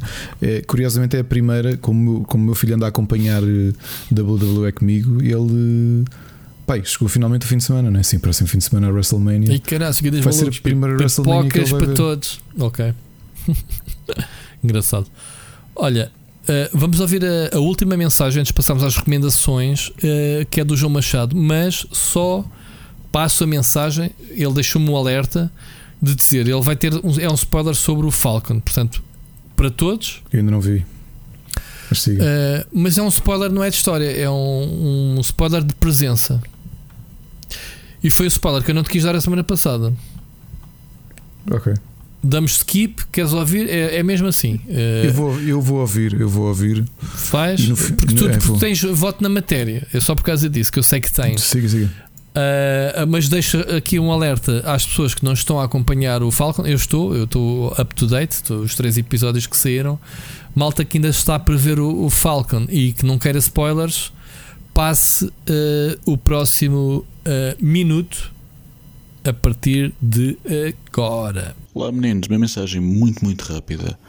Uh, queria falar da estupidez das pessoas, não das que, pelo que temos estado a ver hoje, pai, daqui a duas, três semanas vamos estar todos em confinamento outra vez, mas as que obrigaram o Wyatt Russell, o ator que faz de John Walker na série Falcon and the Winter Soldier, uh, a desativar a sua conta de Instagram e a retirar-se um bocadinho porque o ameaçaram de morte, porque aparentemente acham que só o Chris Evans é que pode fazer de Captain America. E não sabem minimamente quem é o John Walker, qual é a personagem dele na BD, porque nunca pegaram num livro de BD e no geral porque as pessoas são estúpidas.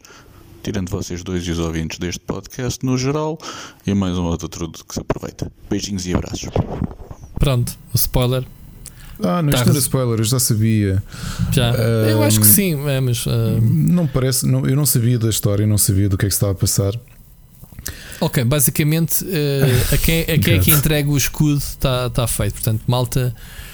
Ah, Mas, mas para quem leu banda desenhada novamente, se- eh, há, há duas formas de, de, de sentir spoiled com isto. Essa fase do, do Captain America é bastante interessante, muito interessante mesmo, porque hum, não fazendo spoiler da série, porque acredito que ela é diferente, até porque a gente sabe que o Falcon na banda desenhada recentemente já teve o escudo, mas indo um bocadinho atrás, se bem mesmo nos anos 80, nesta fase que tanto eu como tu lemos nas revistas eh, brasileiras, o Capitão América ficou eh, desiludido com a forma como era instrumentalizado pelo governo. E, E como não a ideia de Capitão América não é eh, propriedade dele, eles seguiam muito essa ideia de ser um Uhum. é uma figura do governo americano, portanto do exército. Ele foi devolver o escudo, porque o escudo é propriedade do governo americano e pronto. E o Steve Rogers é um good guy. Já agora, por curiosidade, indo um bocadinho atrás, uma fase muito boa, e eu sei que estou sempre a dizer que todas as fases em que o John Byrne pegou são geniais, e é verdade. John Byrne é o meu autor de, de banda desenhada favorito eh, e vai sempre ser. Ahm, há uma altura que ele, que ele deu o lado humano do Steve Rogers, em que ele, para além de ser o Capitão América, era ilustrador. Sabias? Não. E tinha, tinha tu, tu se calhar quando fores ao teu, ao sótão vais encontrar revistas do Capitão América em que vais ver as histórias dessa fase em que ele pá, coisas mundanas, ele tem prazos para entregar e depois tem o crime para combater. Muito giro, muito giro essa parte. Bem, mas voltando aqui ao Capitão América. O Steve Rogers entrega o escudo e assume uma nova identidade que é o Nomad. O Nomad, que na banda desenhada a seguir virá a ser ocupado esse nome pelo. hum, pelo. hum, Ai, pera, o segundo Bucky. O segundo Bucky ou o terceiro Bucky? O primeiro Bucky. Pô, agora estou todo trocado. Ah, o que é que acontece? Ele decide continuar a ser um super-herói sem escudo, eh, mascarado, continuar a combater o crime, mas como Capitão América é propriedade do outro, é propriedade do, do exército americano, ele adota um novo nome. E a tua revista Capitão América nessa fase tinha uma coisa interessante que era tu acompanhavas o, o Steve Rogers na sua vida como super-herói diferente e acompanhavas o novo soldado que eles alteraram, um tipo que pertencia ao exército americano, que era o John Walker, e que decidem dar-lhe o escudo e passa ele a ser o Capitão América. Para quem leu banda desenhada um bocadinho mais à frente, quando o Steve Rogers volta a ser o Capitão América, o John Walker recebe um escudo diferente e passa a, se- a chamar-se nas revistas brasileiras e Agent. portuguesas o agente americano Uhum. e no- na versão americana US Agent. Era isso. Pronto. As histórias dele eram engraçadas. Tem coisas muito trágicas que acontecem no, na run dele de. de de Capitão América eh, e gostei Eh, e pronto para quem ouviu para quem ouviu a mensagem do, do Machado eu acho que não seja grande spoiler sinceramente mas eh, Sim, é, é a curiosidade de perceber o, o- a- para quem é ficava o legado. Eu não conhecia, ok? Fica já aqui. Tanto que eu tive na série, eh, e não quero entrar em pormenores para não dar spoiler, de tentar perceber se o gajo era um charlatão ou se era mesmo um tipo, se é um tipo digno de, de vestir o manto do, do, do Capitão América. Eh, depois há de perceber, mas eh, tive minhas dúvidas porque não conhecia a personagem. Pensei que era tipo uh, show off, estás a ver marketing. Estás a perceber que o gajo era um charlatão, Uh, mas pronto. Uh, já agora, uh, isto é meio recomendações que já estamos a entrar, mas uh, a série está a bombar, boé, está, está muito fixe. Portanto, já está na hora, tens de começar a ver. Já agora aqui correções, epá, isto realmente o tempo. O, o Nomad é o terceiro Bucky, o Jack Monroe, que adota o nome que o Capitão América teve quando esteve desiludido. E esta história que eu contei do Capitão América se chatear com o, com o presidente que toda a gente assume que é o Nixon. Ah, foi em 1974 já, portanto, God, o tempo passa.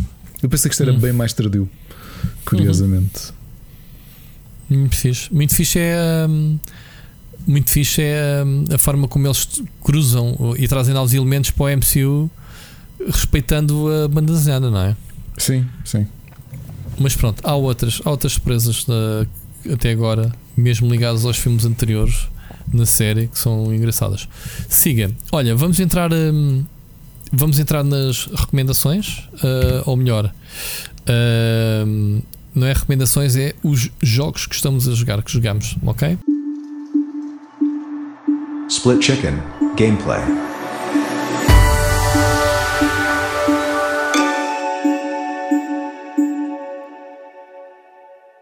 Olha, a primeira, porque estamos a dever isto aos nossos ouvintes desde a semana passada, é que eu finalmente comecei a jogar It Takes Two. Uh, e é um dos melhores jogos que eu joguei este ano, se não talvez o melhor jogo que eu joguei este ano. Estou a adorar jogar o jogo com o meu filho. Já acabaste? Não. Não, não, não, não, não. Nós vamos com uma hora e meia e estamos prestes a derrotar. Uh, Hora e meia? Sim. Tu vais a 10% do jogo, o jogo é grande. O Uh, jogo tem para aí estamos 12 prestes a horas no derrotar, a- mínimo. derrotar a, a Wasp Queen. Duas horas, não devemos ter duas, duas horas de jogo. Yeah. O jogo é tão bom. Uh, estou a gostar imenso, tem sido muito divertido jogar e combinarmos e, e coordenarmos. uh, Sim. Só houve Tem- uma sequência que eu tive que trocámos os comandos porque ele, ele está a jogar com o hum, Cody, eu Uhum. estou a jogar com a May. Uhum. E há uma sequência de em que ele atira os pregos Uhum. numa, numa ordem para tu saltares as plataformas em que Uhum. nós estávamos a atinar e o meu filho diz: "Ó pai, E fazemos ela- ao contrário. E ela tem um tu." martelo para saltar. Estou a adorar o jogo, está muito bonito.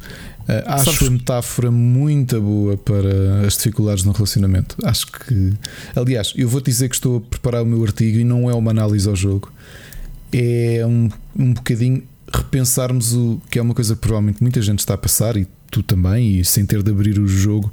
Não que tenha muito jogo para abrir, mas é, é impossível que casais que se amem uh, não tenham uh, passado bons e maus momentos durante a pandemia, confinamento. Todo, é Uhum. normal, toda a gente teve altos e baixos. Claro. Acho que foi um teste brutal a muitas relações, por isso é que tens visto muitas separações, precisamente por isso. Uhum. Uh, e é engraçado ver a perspectiva Separações deles. ou porque eles- bebés a nascer. Também tenho é, visto é muito. isso. É, é- é engraçado eles dão essa perspectiva e é, é por aí que eu quero ir no meu artigo, que é hum, e é uma coisa que eu e a Ana obviamente já conversámos muito, que é as relações, uh, principalmente as relações amorosas, não é? Hum, a ideia de desistir à primeira eu acho que é logo um ato falhado, não é? Ou, ou tentas, tentas e depois não tentas encontrar um lugar comum, ou um lugar de resolução, ou um lugar de cooperação, e, e é difícil. E acho que a pandemia, no nosso caso, com dois filhos e trabalhar em casa e com o nervosismo típico da coisa e o medo, eh, houve muita coisa que aprendemos a fazer. E acho que tivemos momentos, eh, como tudo, momentos altos, momentos baixos, mas eh, continuo a acreditar, que é possível sair fortalecido disto. Não sei o fim, não sei se eles ficam juntos no fim. Acho que era um bom twist no final perceberem que, mesmo na cooperação toda, que se calhar acontece como em muita gente e o amor já não existe e, portanto, move on. Uh, se resolverem, melhor, tens um happy ending. Uh, agora, do ponto de vista de jogo, acho extremamente criativo. É um mashup de montes de coisas. É isso. É isso. Eu há E tu não viste nada. como- tu não viste falei- nada. Como, como falei aqui do Honey I Shrunk the Kids, e foi logo a minha primeira sensação. Eu, Yeah. eu senti que era o Rick Moranis a tentar atravessar o Tens quintal. esse momento. Tens, tens, tens, tens. Pronto, e hum, estou a achar o jogo brilhante mesmo, brilhante. Num, num ano tão parado, ainda bem que há espaço e tempo para podermos apreciar o It Takes Two como, como deve ser. Eu ainda não escrevi a minha review e já acabei com o Sírio. Já agora, lá está. O Sírio fez-me companhia em quatro lives em que acabámos o jogo. Sabes que eu fui vendo e fui fazendo lurking precisamente por isso, porque tinha medo de, de Sim, spoilers. mas não. Pois, é, é tramado os spoilers. Porque. Mas o, o, o, que o jogo tem e, e o que deixou por, por descobrirmos é exatamente. ah, algo que não se faz hoje em dia, que são mecânicas diferentes para cada nível, e cada nível tem submecânicas, Yeah. Eh, e tens uma arma principal para cada um em cada nível, e tens eh, mini-jogos, e tens pá, porra, ninguém faz um simulador de voo só para um nível, ou ninguém faz um sei lá, um, um sistema de, de snowboarding e de, de ski só para um, um nível. E ele faz isso, faz lembrar, por exemplo, o Nier Automata fez isso bastante bem. No nível estás eh, a jogar eh, combates em terceira pessoa, no outro estás a jogar um jogo de naves old school, como tens outro tipo de gameplays diferentes, estás a ver? Isso era uma coisa que, que acontecia bastante na, na- no- nos velhos tempos do, do Amiga, do, do Spectrum, em, em que os jogos, os valores de produção eram diferentes, em que te permitiam ter várias mecânicas dentro do mesmo jogo, variados.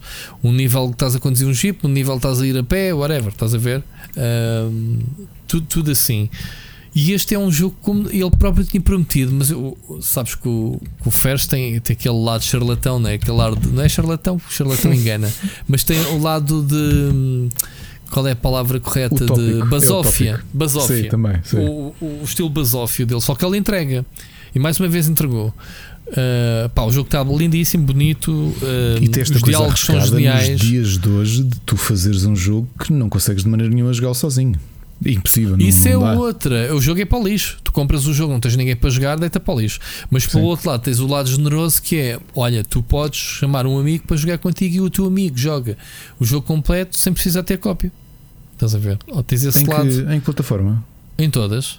Online, o Sírio nunca teve o jogo. Fez o Ah, download. curioso, não sabia. Não sabias. Porque Não. tens o, o- como jogares com os teus filhos no mesmo ecrã.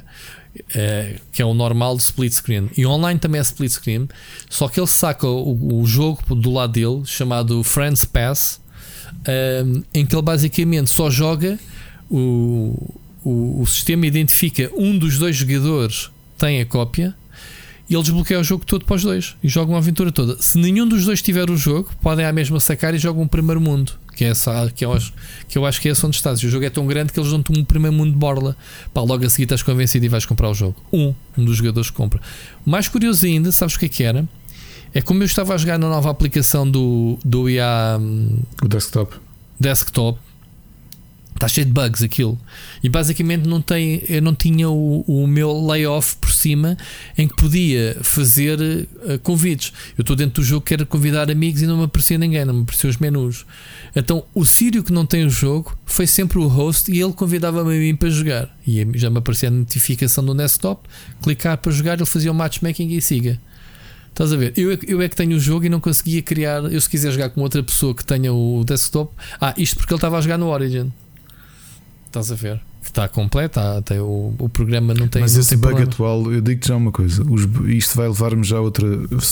Quer dizer, não, eu tive um problema no PC com esta brincadeira desta fase de transição entre o Origin e o EA, da- EA Pois. Desktop. Pois é. Que eu instalei o Knockout City no PC Aham. e eles estavam constantemente a dizer assim: eu já não tinha o Origin instalado. Para jogar isto tem que ligar o Origin. Instalei o Origin. O Origin não pode abrir enquanto está o EA Desktop a funcionar. E eu, ok, o EA Desktop está fechado. Não consegui. Não consegui. O, o meu filho foi jogar para, o P- para a PS5. Pois, eu também tive, eu também tive problemas com, com, com o, o, IA desktop por causa do. É uma parvoíce nesta fase de transição terem duas plataformas a funcionar. Repara, Mas a até minha deu uma Ubisoft- upgrade do Origin. O meu Origin desapareceu. Depois eu tinha os dois em simultâneo quando saiu o Xbox Game Hum. Pass. Pois. E agora a, a coisa parva, até eh, o Uplay, quando, quando se atualizou para Ubisoft Connect, Ubi Connect, não é? Eh, o outro deixou de existir. Certo? Ter as duas plataformas em simultâneo e está a dar problemas de, de autenticação. Imensos mesmo. Para mim está-me a dar imensos problemas de autenticação. Porra, não sabia. Não sabia. Enfim, fica aqui o reparo de não, não confundir a porcaria do- dos, dos clientes, dos serviços com o jogo. Mas curioso esta forma como o jogo te oferece a cópia do amigo, porque de outra forma deitavas para o lixo se não tiveres ninguém para jogar. E, e pá, sim, não tenho problemas em dizer que ainda não fiz a review de, deste ser eh, um dos jogos eh, do ano, se não até agora o melhor jogo do ano, portanto, de forma antecipada. Mais coisitas. Ahm, posso dizer que tu tenho estado a jogar Monster Hunter mais a sério eh, e pá, estou a gostar bastante da experiência deste Rise eh, da Switch. Eh, é um jogo muito mais acessível, eh, embora seja complexo na mesma, mas é muito mais acessível. Joguei, joguei uma live com o Sírio, até Eu vi. em co-op também. Pá, divertimos imenso. O jogo torna-se estupidamente mais difícil a dois, portanto, a cálculo que a 4 seja tipo, esquece. Uh, um monstro que eu matava sozinho tr- tranquilamente. A dois morremos até no fim. Uh, foi assim que acabou a live. O jogo é muito mais, uh, mais desafiante, digamos assim, em co-op. Mas é mais acessível epá, a nível de, de outras coisas. É um bom jogo de entrada para quem, para quem sempre fugiu da série, como eu, no o caso do Monster Hunter World. É um bom, é um bom jogo de entrada. Portanto, Continuo a jogar, a review há de sair alguns e siga. Depois, a andota do, do fim de semana foi o Outriders, que é um jogo que saiu ahm, com problemas de servidor que eles tiveram o fim de semana todo, sexta, sábado e domingo à guerra. Ontem o jogo já estava mais estável, ahm, já consegui jogar mais tempo, mas foi dois dias perdidos em que eu queria mesmo jogar e tinha tempo para jogar. E depois no domingo, que foi quando o jogo estava bom, foi a Páscoa. Tinha cá pessoas e tivemos o almoço e, e tive muito menos tempo para jogar. Uh, portanto, a análise do jogo, só calhar só para a semana é que terei. Mas é um jogo que cumpre aquilo que a demo nos mostrou: pá, um shooter competente, sólido, divertido, shooter-looter. Um, calculo que venha a ser repetitivo a longo prazo, mas é o que estes jogos são. Resta-me saber no fim da história, completar um monte de missões que aquilo tem, um, o que é que nos vais entregar em termos de endgame. É divertido o, o, o gameplay porque faz lembrar claramente o Gears of War. Pá, e eles fizeram o Gears of War, o Judgment tem a noção do, do, do conteúdo que tiveram em mãos e aproveitaram-no bem para este Outriders. Portanto, ainda não sei dizer se recomendaria e, sobretudo, por exemplo, Seixas está à espera de uma opinião para, para ter. Ele gostou da demo mas como é que será o jogo a médio prazo? Pá, só vou a nível 15, ainda falta jogar bastante, portanto, nesta altura não tenho uma opinião formada. Estou-me a divertir, mas considero que já começa ali a bater alguma repetição, sobretudo ali alguma confusão na exploração dos mapas. São hubs interligados, não é um open world puro. Uh, tens que andar a saltar de, de sítio para sítio, para os sítios onde queres ir fazer a missão e alguns, algumas uh, atrofios com, com, com o sítio. As armas são divertidas, têm tem níveis, tem perks, tem coisas giras para, para arrebentar com os inimigos, boas combinações, boas builds que depois pode fazer no fim, no endgame. Enfim, estou a curtir. Passo-te a ti, Ricardo, a palavra. Não vamos falar do Guild Wars 2, vamos lá picando, não, não vale a pena, mas tens aí mais coisinhas para a gente. Olha, é curioso que hum, tendo. Houve três jogos que chegaram mais ou menos nos mesmos dias, que foi o hum, o Harvest Moon, uh, que eu já acho que falei aqui já a semana passada, uh, uhum. parei, já deixei de jogar. Uh, justamente quando, na mesma semana, praticamente, ou numa diferença de duas semanas, saem os dois jogos que são concorrentes. Estamos a falar, obviamente, do Harvest Moon, que neste momento tudo o que tem de Harvest Moon é o nome, os direitos do nome, que foi a Natsume que ficou com ele, porque o desenvolvimento e, a equipa criativa de, de sempre de Harvest Moon está no lado da Marvelous com o Story of Seasons. Estou a adorar Story of Seasons Pioneers of Olive Town. Não é o melhor jogo da série. É um ótimo um, agricultural RPG. Pá, tenho passado muitas horas nele mesmo. E, e, e, olho para o Monster Hunter Rise a pensar: eu hei de jogar, eu, eu, eu hei de te jogar, mas neste momento estou completamente absorvido com Story of Seasons. Um, é, está muito mais. Um, ou seja, a progressão eh, está interessante. Há ali coisas que eu não gosto tanto da série. Já, eu já joguei praticamente todos os Story of Seasons. Uh, focaram ali algumas diferenças. O mundo parece mais pequeno, só que é simultaneamente assim bastante. Epá, é relaxante. É aqueles, aquilo que eu gostei de Animal Crossing. Obviamente, Story of, Story of Seasons é muito mais RPG. Uh, tens level up das tuas skills, tens essas coisas todas. É, e, e, é curioso também estar um bocadinho menos focado na na agricultura propriamente dita, ou seja, é mais rentável o resto e precisas de cortar muita madeira e, e, partir muita pedra, muito mineral para, para avançar no jogo. E sei que ainda estou muito longe de conseguir acabar o jogo, mas digo já que para quem gosta destes tipos de jogos e que pode estar confuso a ver dois jogos que, que sabemos bem o celoma que existe entre eles, o Harvest Moon e Story of Seasons, comprem Story of Seasons, não vão ficar arrependidos, garanto-vos. Depois, não me lembro se tu chegaste a experimentar ou não, mas eu aproveitei enquanto tu estavas em live, fui fazer umas partidas de Grit que esteve em beta. Pá, nós ainda fomos instalar, só que o Mocas ah, falou tão mal que acabei por desinstalar. Está bem da cru. É, eu não, lá a tua eu não sou fã do género. Achei, pá, tive muitos problemas de movimentos. Pois, achei todo um, clunky. Uh, assim, muito mesmo. Uh, o conceito e o mundo é interessante. Portanto, essencialmente, termos um Battle Royale no universo western é uma coisa que à partida parece engraçada. Se Grid está alguma coisa de sólido, não está. Nem de perto nem de longe.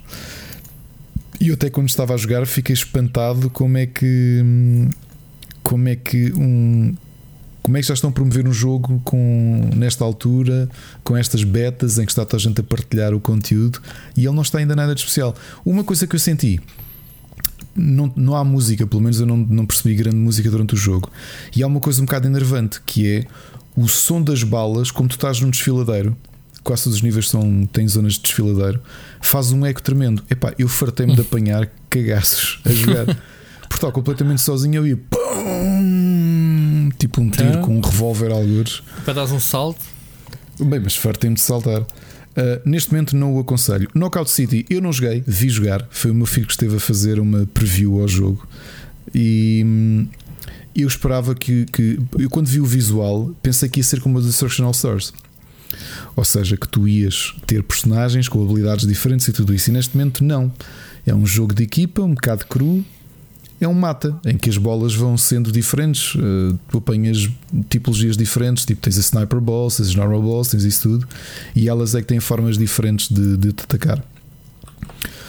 Uh, quando está alguém a apontar uma bola para ti, que ficas com uma moldura vermelha no ecrã e é, é para ver se tomas atenção e se te desvias. Ok? Neste momento também digo-te, achei demasiado cru. Portanto, esta, esta brincadeira de andar a fazer early access weekends eh, talvez não funcione assim tão bem em alguns dos casos. Depois joguei Balan Wonderworld, eh, joguei dois níveis, dois níveis, ou seja, dois mundos. E. Ah, God. Uma, uma nota curiosa. Eu estava a jogar o jogo. Sim, repara, repara na tua observação. Oh God, ainda conseguiste exprimir duas palavras para falar sobre o jogo. Agora um, um comentário. Eu, eu acho que o jogo tinha, tem ali muito boas ideias. Sinceramente tem. Uh, acho é um platformer 3D como já não se faz desde o final dos anos 90. Aquilo já não tem interesse nenhum. E eu estava a jogar ali a pensar: o Super Lucky Tail, do qual nós falámos aqui, dá mil a zero àquilo. Faz aquilo que o Balan Wonderworld quer fazer de forma si mais só não é nada de simples. especial, diga-se de passagem. O? Que não acho nada de especial mesmo assim. Mas, mas aquilo que faz está bem feito. Uhum. O Balan Wonderworld tem boas ideias, que é tu poderes mudar de disfarces e os disfarces dão-te habilidades diferentes e, e a coisa à Tão partida insípido, tão. é, é gira. Mas depois estás a ver o level design e pensas isto é tão horrível. Um comentário curioso: eu estava a jogar e o meu filho estava aqui, uh, passou e disse: Ah, é um jogo novo. E eu, e eu sim, ah, isso parece o mundo do Sonic. E eu fiquei a olhar para ele e assim: Uou, aliás, a eu disse logo. Eu disse logo, olha, já viste. Isto é porque o teu filho é uma inteligência artificial que aprendeu anteriormente e conseguiu Exato. fazer um juízo próprio. Estás a ver um bom exemplo daquilo? Ninguém lhe Yeah, disse yeah. que aquilo era Sonic. Ah, Yeah. aliás, ele concluiu que aquilo parece Sonic, mas ninguém lhe disse que aquilo foi dos mesmos autores do Sonic. Estás a ver? Uhum. Ou seja, a experiência dele adquirida anteriormente já lhe deu, já lhe Mas deu foi engraçado a- a, a- a sensibilidade. Foi mesmo te agir. E ele nunca viu o Knights nem nada, que o Knights faz mais lembrar o, a estética ainda. Yeah. Uh, não gostei. Um que comecei a jogar e depois parei por fomos jogar Guild Wars foi o Narita Boy. Uh, e que gostei muito da apresentação.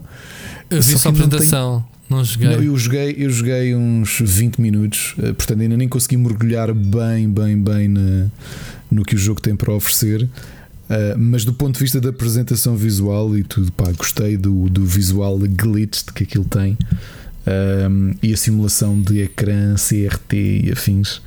E acho que é daqueles que eu sei que vou dedicar um bocadinho de tempo nas, uh, nas próximas semanas. Muito bem. Então, em termos, está tudo. Em termos de jogos. Força, vamos às recomendações. Recomendações. You make me move, you make me dance. You make my heart beat, beat so fast. Séries. Vi uma sitcom completamente por acaso numa.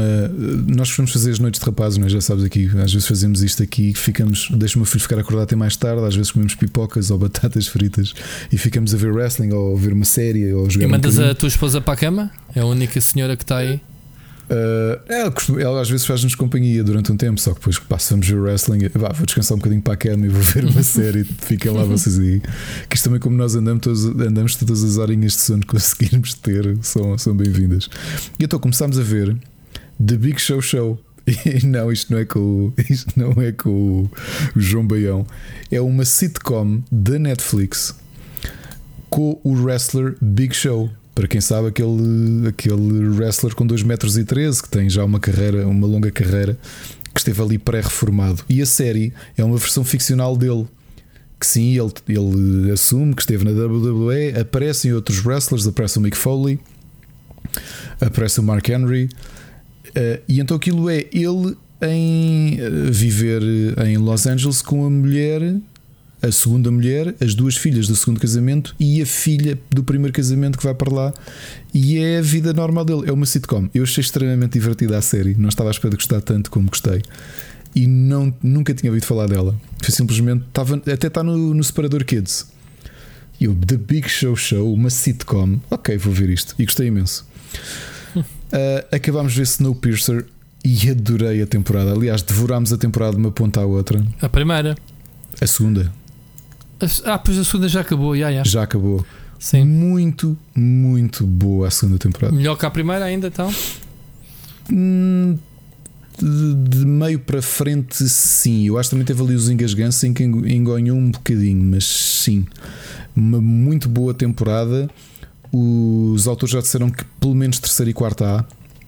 Ah, Eh, boa. que tem conteúdo para mais, mas vai depender. Terceira e quarta acho que é garantido.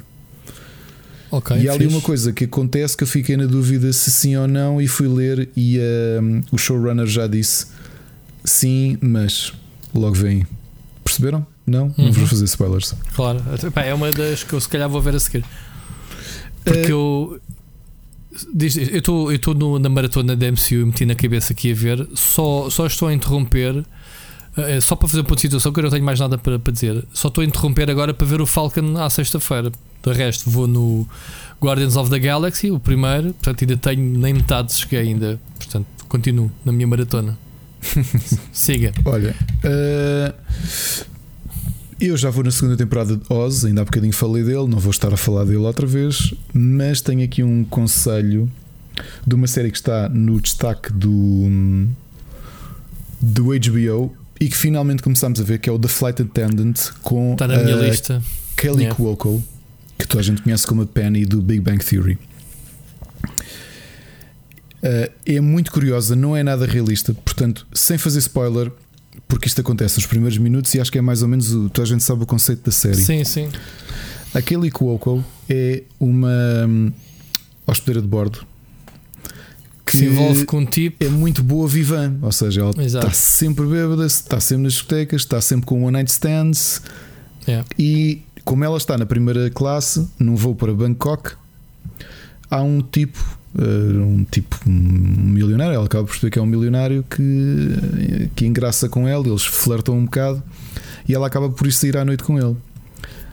Quando acorda, ele está, ele foi assassinado e está ao lado dela. Exato. Isso é a sinopse do- da série. É, yeah. e ela está em Bangkok e, portanto, cheia de medo que sabe que, que não é brincadeira, não é? se fores preso lá, eh, provavelmente vai ser muito complicado. E então o que ela faz é começa a limpar, tenta limpar os vestígios e quando regressa eh, à América. Está a tentar eh, perceber o que é que se passa. A particularidade da série que eu acho que é interessante, ela não é muito convencional. Novamente, não é muito realista. Há muitas coisas que tu, que tu vês que é tipo, ok, isto é mesmo série. O, o crime e a investigação do crime não são nada realistas, é tudo muito exagerado. Uh, e hum, uma coisa interessante é que ela está sempre com o tipo na cabeça. Ou seja, uh, quando ela tenta lembrar, ela não se lembra da noite toda, nada, não se lembra de nada, e quando vai tendo flash, ela vai conversando com ele. E ele está na cabeça dela a temporada toda.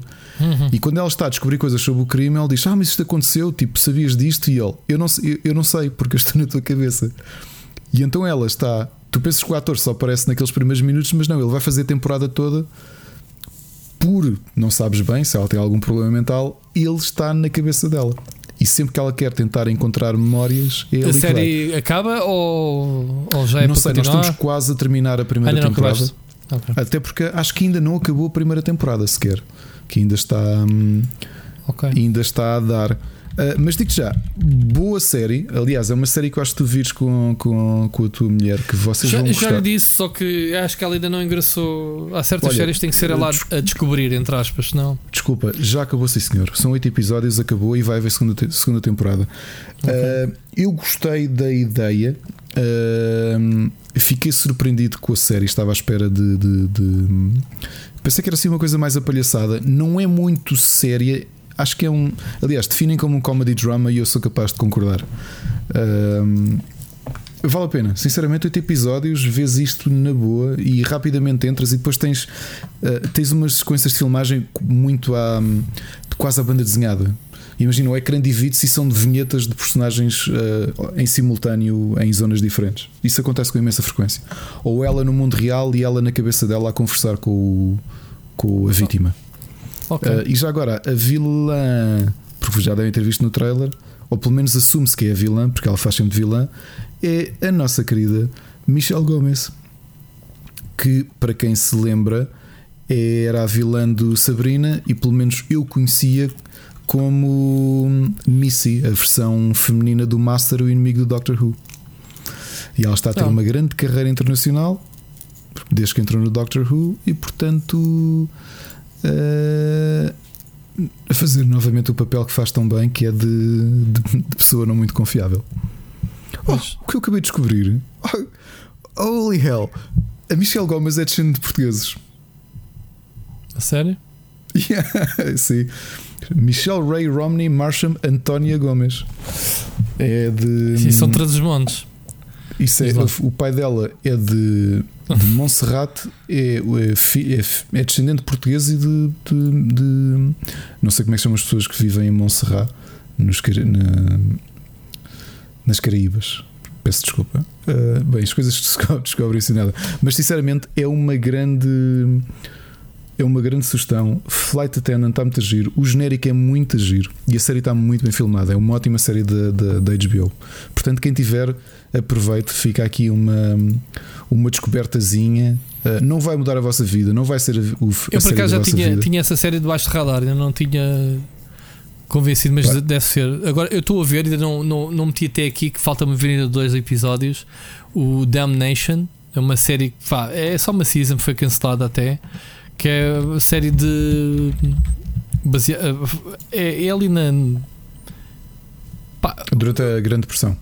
da Grande Pressão, sim, mas já ali numa América mais eh, avançada, ali naquela altura em que se fazia greves por tudo e por nada, que os, os Ah, tu falaste trabalhadores disso, queriam. não é? Com os tipos da Pinkerton, não é? É isso. Sim, exatamente, pronto. E, e aos fura-greves, que são esses, eh, o pessoal que impedem, o pessoal que de fazer greves. Pá, só que aquilo é uma caldeirada, é, é, é É só reviravoltas. Pá, não sei, a série é bastante pesada. A série, a série é. Tenta ser historicamente acurada, mas não sei, a história é, é, é cheia de reviravoltas. É, é, é um bocado negra mesmo. E é basicamente um padre, a história do padre, que não é supostamente padre, eh, mas, mas que tem algumas convicções, e, e o Pinkerman que anda lá. Pinkerman ou Pinkerton, já nem sei. Pinkerton, Pinkerton. Pinkerton, que anda lá que anda lá também sempre com agendas eh, sempre com cenas maradas. Enfim, é, é giro a série. Tenho estado a ver, acho que faltam dois episódios eh, para acabar de ver e depois trago uma opinião mais mais coisa, mas estive a investigar e a série não foi renovada, portanto foi daquelas que foi um one shot, não foi renovada. Há muitas séries que morrem assim. Eh, e depois aparecem nos serviços. àquilo que disse a semana passada, e porque é uma sugestão de um Gonçalo Brito, isto é, é sugestões de sugestões. Ah, eu estou a gostar muito do Star Trek Enterprise. É que estou ah, é verdade, isso é uma pergunta que me fizeram aqui para te perguntar Eu, eu já respondi, eu já respondi via Discord. Já? Não, Já. mas podes-me responder a mim porque eu também andei à procura. Eu não encontrei. Uh, Como é que, onde é que está essa opção de ver por, uh, por cronologia? Ah, é, eu é na app da televisão ou na app do telemóvel não, tem? Não, não, não. É mesmo então. uma lista. Para tu, tu vais ter que picar. Ah, picas à mão. Ah, Picas ok. à mão. Eu pensei que tivesse sido curado por eles. Não, Ok. não, não, não, não. É, por acaso era uma opção muito giro. Então o Disney tem isso, eu estou a ver o MCU assim. Pois tem, tem, tem, tem sim, senhor. Percebes? Eu estou a ver o MCU por cronologia proposta por eles. Se bem que eu já estive a ver outra cronologia e há ali um salto diferente deles eh, passarem do Thor 2, eh, manterem-se no cósmico com, o- Guardians of the Galaxy e no meu caso vim, vim outra vez para a Terra e agora voltei outra vez para o espaço. Yeah, há pequenas diferenças. Lá, então tens que picar a mão, pronto. Então, se existe essa opção, Já, eu acho que foi o Bruno terá sido. Foi, Foi o Bruno, Bruno, Carvalho, que me Carvalho, foi. contactou foi foi. e eu mandei-lhe a lista completa. Ok. E, e, e digo-te, a sério, gostou mesmo a gostar. Eu, eu já gostava muito do Scott, Scott Bakula por causa do Quantum Leap, não é? Ah, acho que não há ninguém que não se tenha deliciado com o, com o Quantum Leap nos, já, já aqui. Início dos anos 90, não foi? Canal 1, Uhum, depois do uhum. almoço. Uhum. Era, não era? Como é que se chamava aquilo? Salto quântico? Ou era mesmo Quantum Leap? Acho que chamava-se Quantum. Leap a série, né? Introduziram, não foi? Já nem me lembro. Uh, e estou a gostar. Epá, estou mesmo a gostar da série, sinceramente. Acho que é uma boa forma de, de- de mergulhar no universo Star Trek. Porque estás a conhecer tudo. Já sei que o Viajante do dos- Tempo, eu não me lembro se era assim que eu conhecia a série. Uh, porque tá- estás a conhecer tudo, estás a conhecer o. Como é que se chamam? Os Vulcans, porque, o que é que eles, qual era a relação deles com os humanos, uh, o fato de terem atrasado muito o desenvolvimento da civilização humana, os um, Klingon, como é que a primeira abordar. O primeiro episódio é logo os Klingon andam a tentar. uh, uh, há um cadáver de um Klingon e é o, o humano na primeira viagem da Enterprise que vai devolvê-lo e eles sabem muito pouco sobre Klingon Uhum. sobre os Klingon. Olha, vale muito a pena, sinceramente. Hum, não, não esperei, como te dizia, não esperei gostar tanto de, de Star Trek Enterprise como estou, como estou a gostar. Só que lá está, como é daquelas séries que tu podes ir picando. Vês uma série. Já agora, uma série que se- a Ana já viu, eu não vi, portanto não vou deixar ainda como sugestão. Uh, vai semi-sugestão, a Ana gostou bastante e acha que é daquelas que eu também vou gostar. uh, que teve em destaque no, no Netflix foi o Bando. Chegaste a ver? Não, o Bando. O Bando Uh, é um grupo, é uma coisa sobrenatural, Grupos, quase tipo Penny Dreadful de Monster Ah, of the ok. Week, em Ok. que eles ajudam o Watson do Sherlock Holmes. É naquela época. É um grupo de jovens que está a tentar a caçar Ah, a Mónica uh, teve a ver isso. sobrenaturais. Já sei, a Mónica teve a ver isso. Chama-se o Bando. Isso é uma série? É, Ah, um é. filme. Uma temporada. E ela estava a dizer bem. assim: Olha, isto é com o Sherlock Holmes e com o Watson, olha eles aqui, mas numa cena tipo com monstros. Exato. E eu, ok. Pronto. Exato. Fiquei, Depois- fiquei muito curioso porque deve ter. uh, não sei se o tom é muito sobre. Quer dizer, Sabrina era meio comédia, uh, portanto, não sei. Ok. Isto deve estar na Netflix, não é? Está na Netflix, é exclusivo da Netflix. Pois. E é novo isso? É, estreou a meio de. de a meio de quê? A meio de. Ele está no top ainda. Está no top do Netflix. Estreou na. a meio de março. Eu recebi o e-mail e tudo. Achamos que vais Isso- gostar desta série. Isso é, é uma daquelas séries que aparece do nada que ninguém pediu. Sim, isto é um grupo de jovens problemáticos, órfãos, acho eu, e criminosos que, que ajudam o Watson a resolver a caçar eh, criaturas sobrenaturais em, em, em Londres. Mas isto é para maiores de 16, portanto acredito que seja um bocado violento. Pronto. eh, posso dizer que a Mónica teve a ver isso durante o fim de semana. E viu tudo? Não sei, ela chamou e eu assim, pá, não estava não mesmo na ordem, não sei o que é que eu estava a fazer. Eh, eu acho que até estive sentado ao pé dela a jogar Monster Hunter enquanto ela estava a ver isso. não tenho a certeza. Mas passou-me assim um bocadinho lado. Pensei, é, meu, Watson, Sherlock Holmes com monstros, é pá, hum, deixa estar.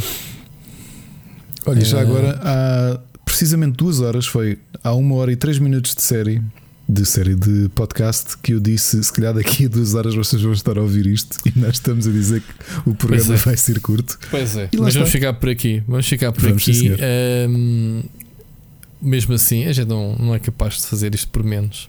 Mas pronto. Mas soube bem. Soube bem, estou aqui mais refrescado. Estou menos cansado que eu que estava ao início quando comecei a gravar, sabias? E é. sim, sim, sim. E eu também estou com menos podcast. azia daquele empate um bocado parvo e dos gols anulados e coisas do género. Portanto, está fixe. Ainda te faz o caneco, tu não sabes. Epa, fogos. Digas nada. Bom, Ricardo, um grande abraço para ti e ouvimos para a semana. Ouvimos para a semana.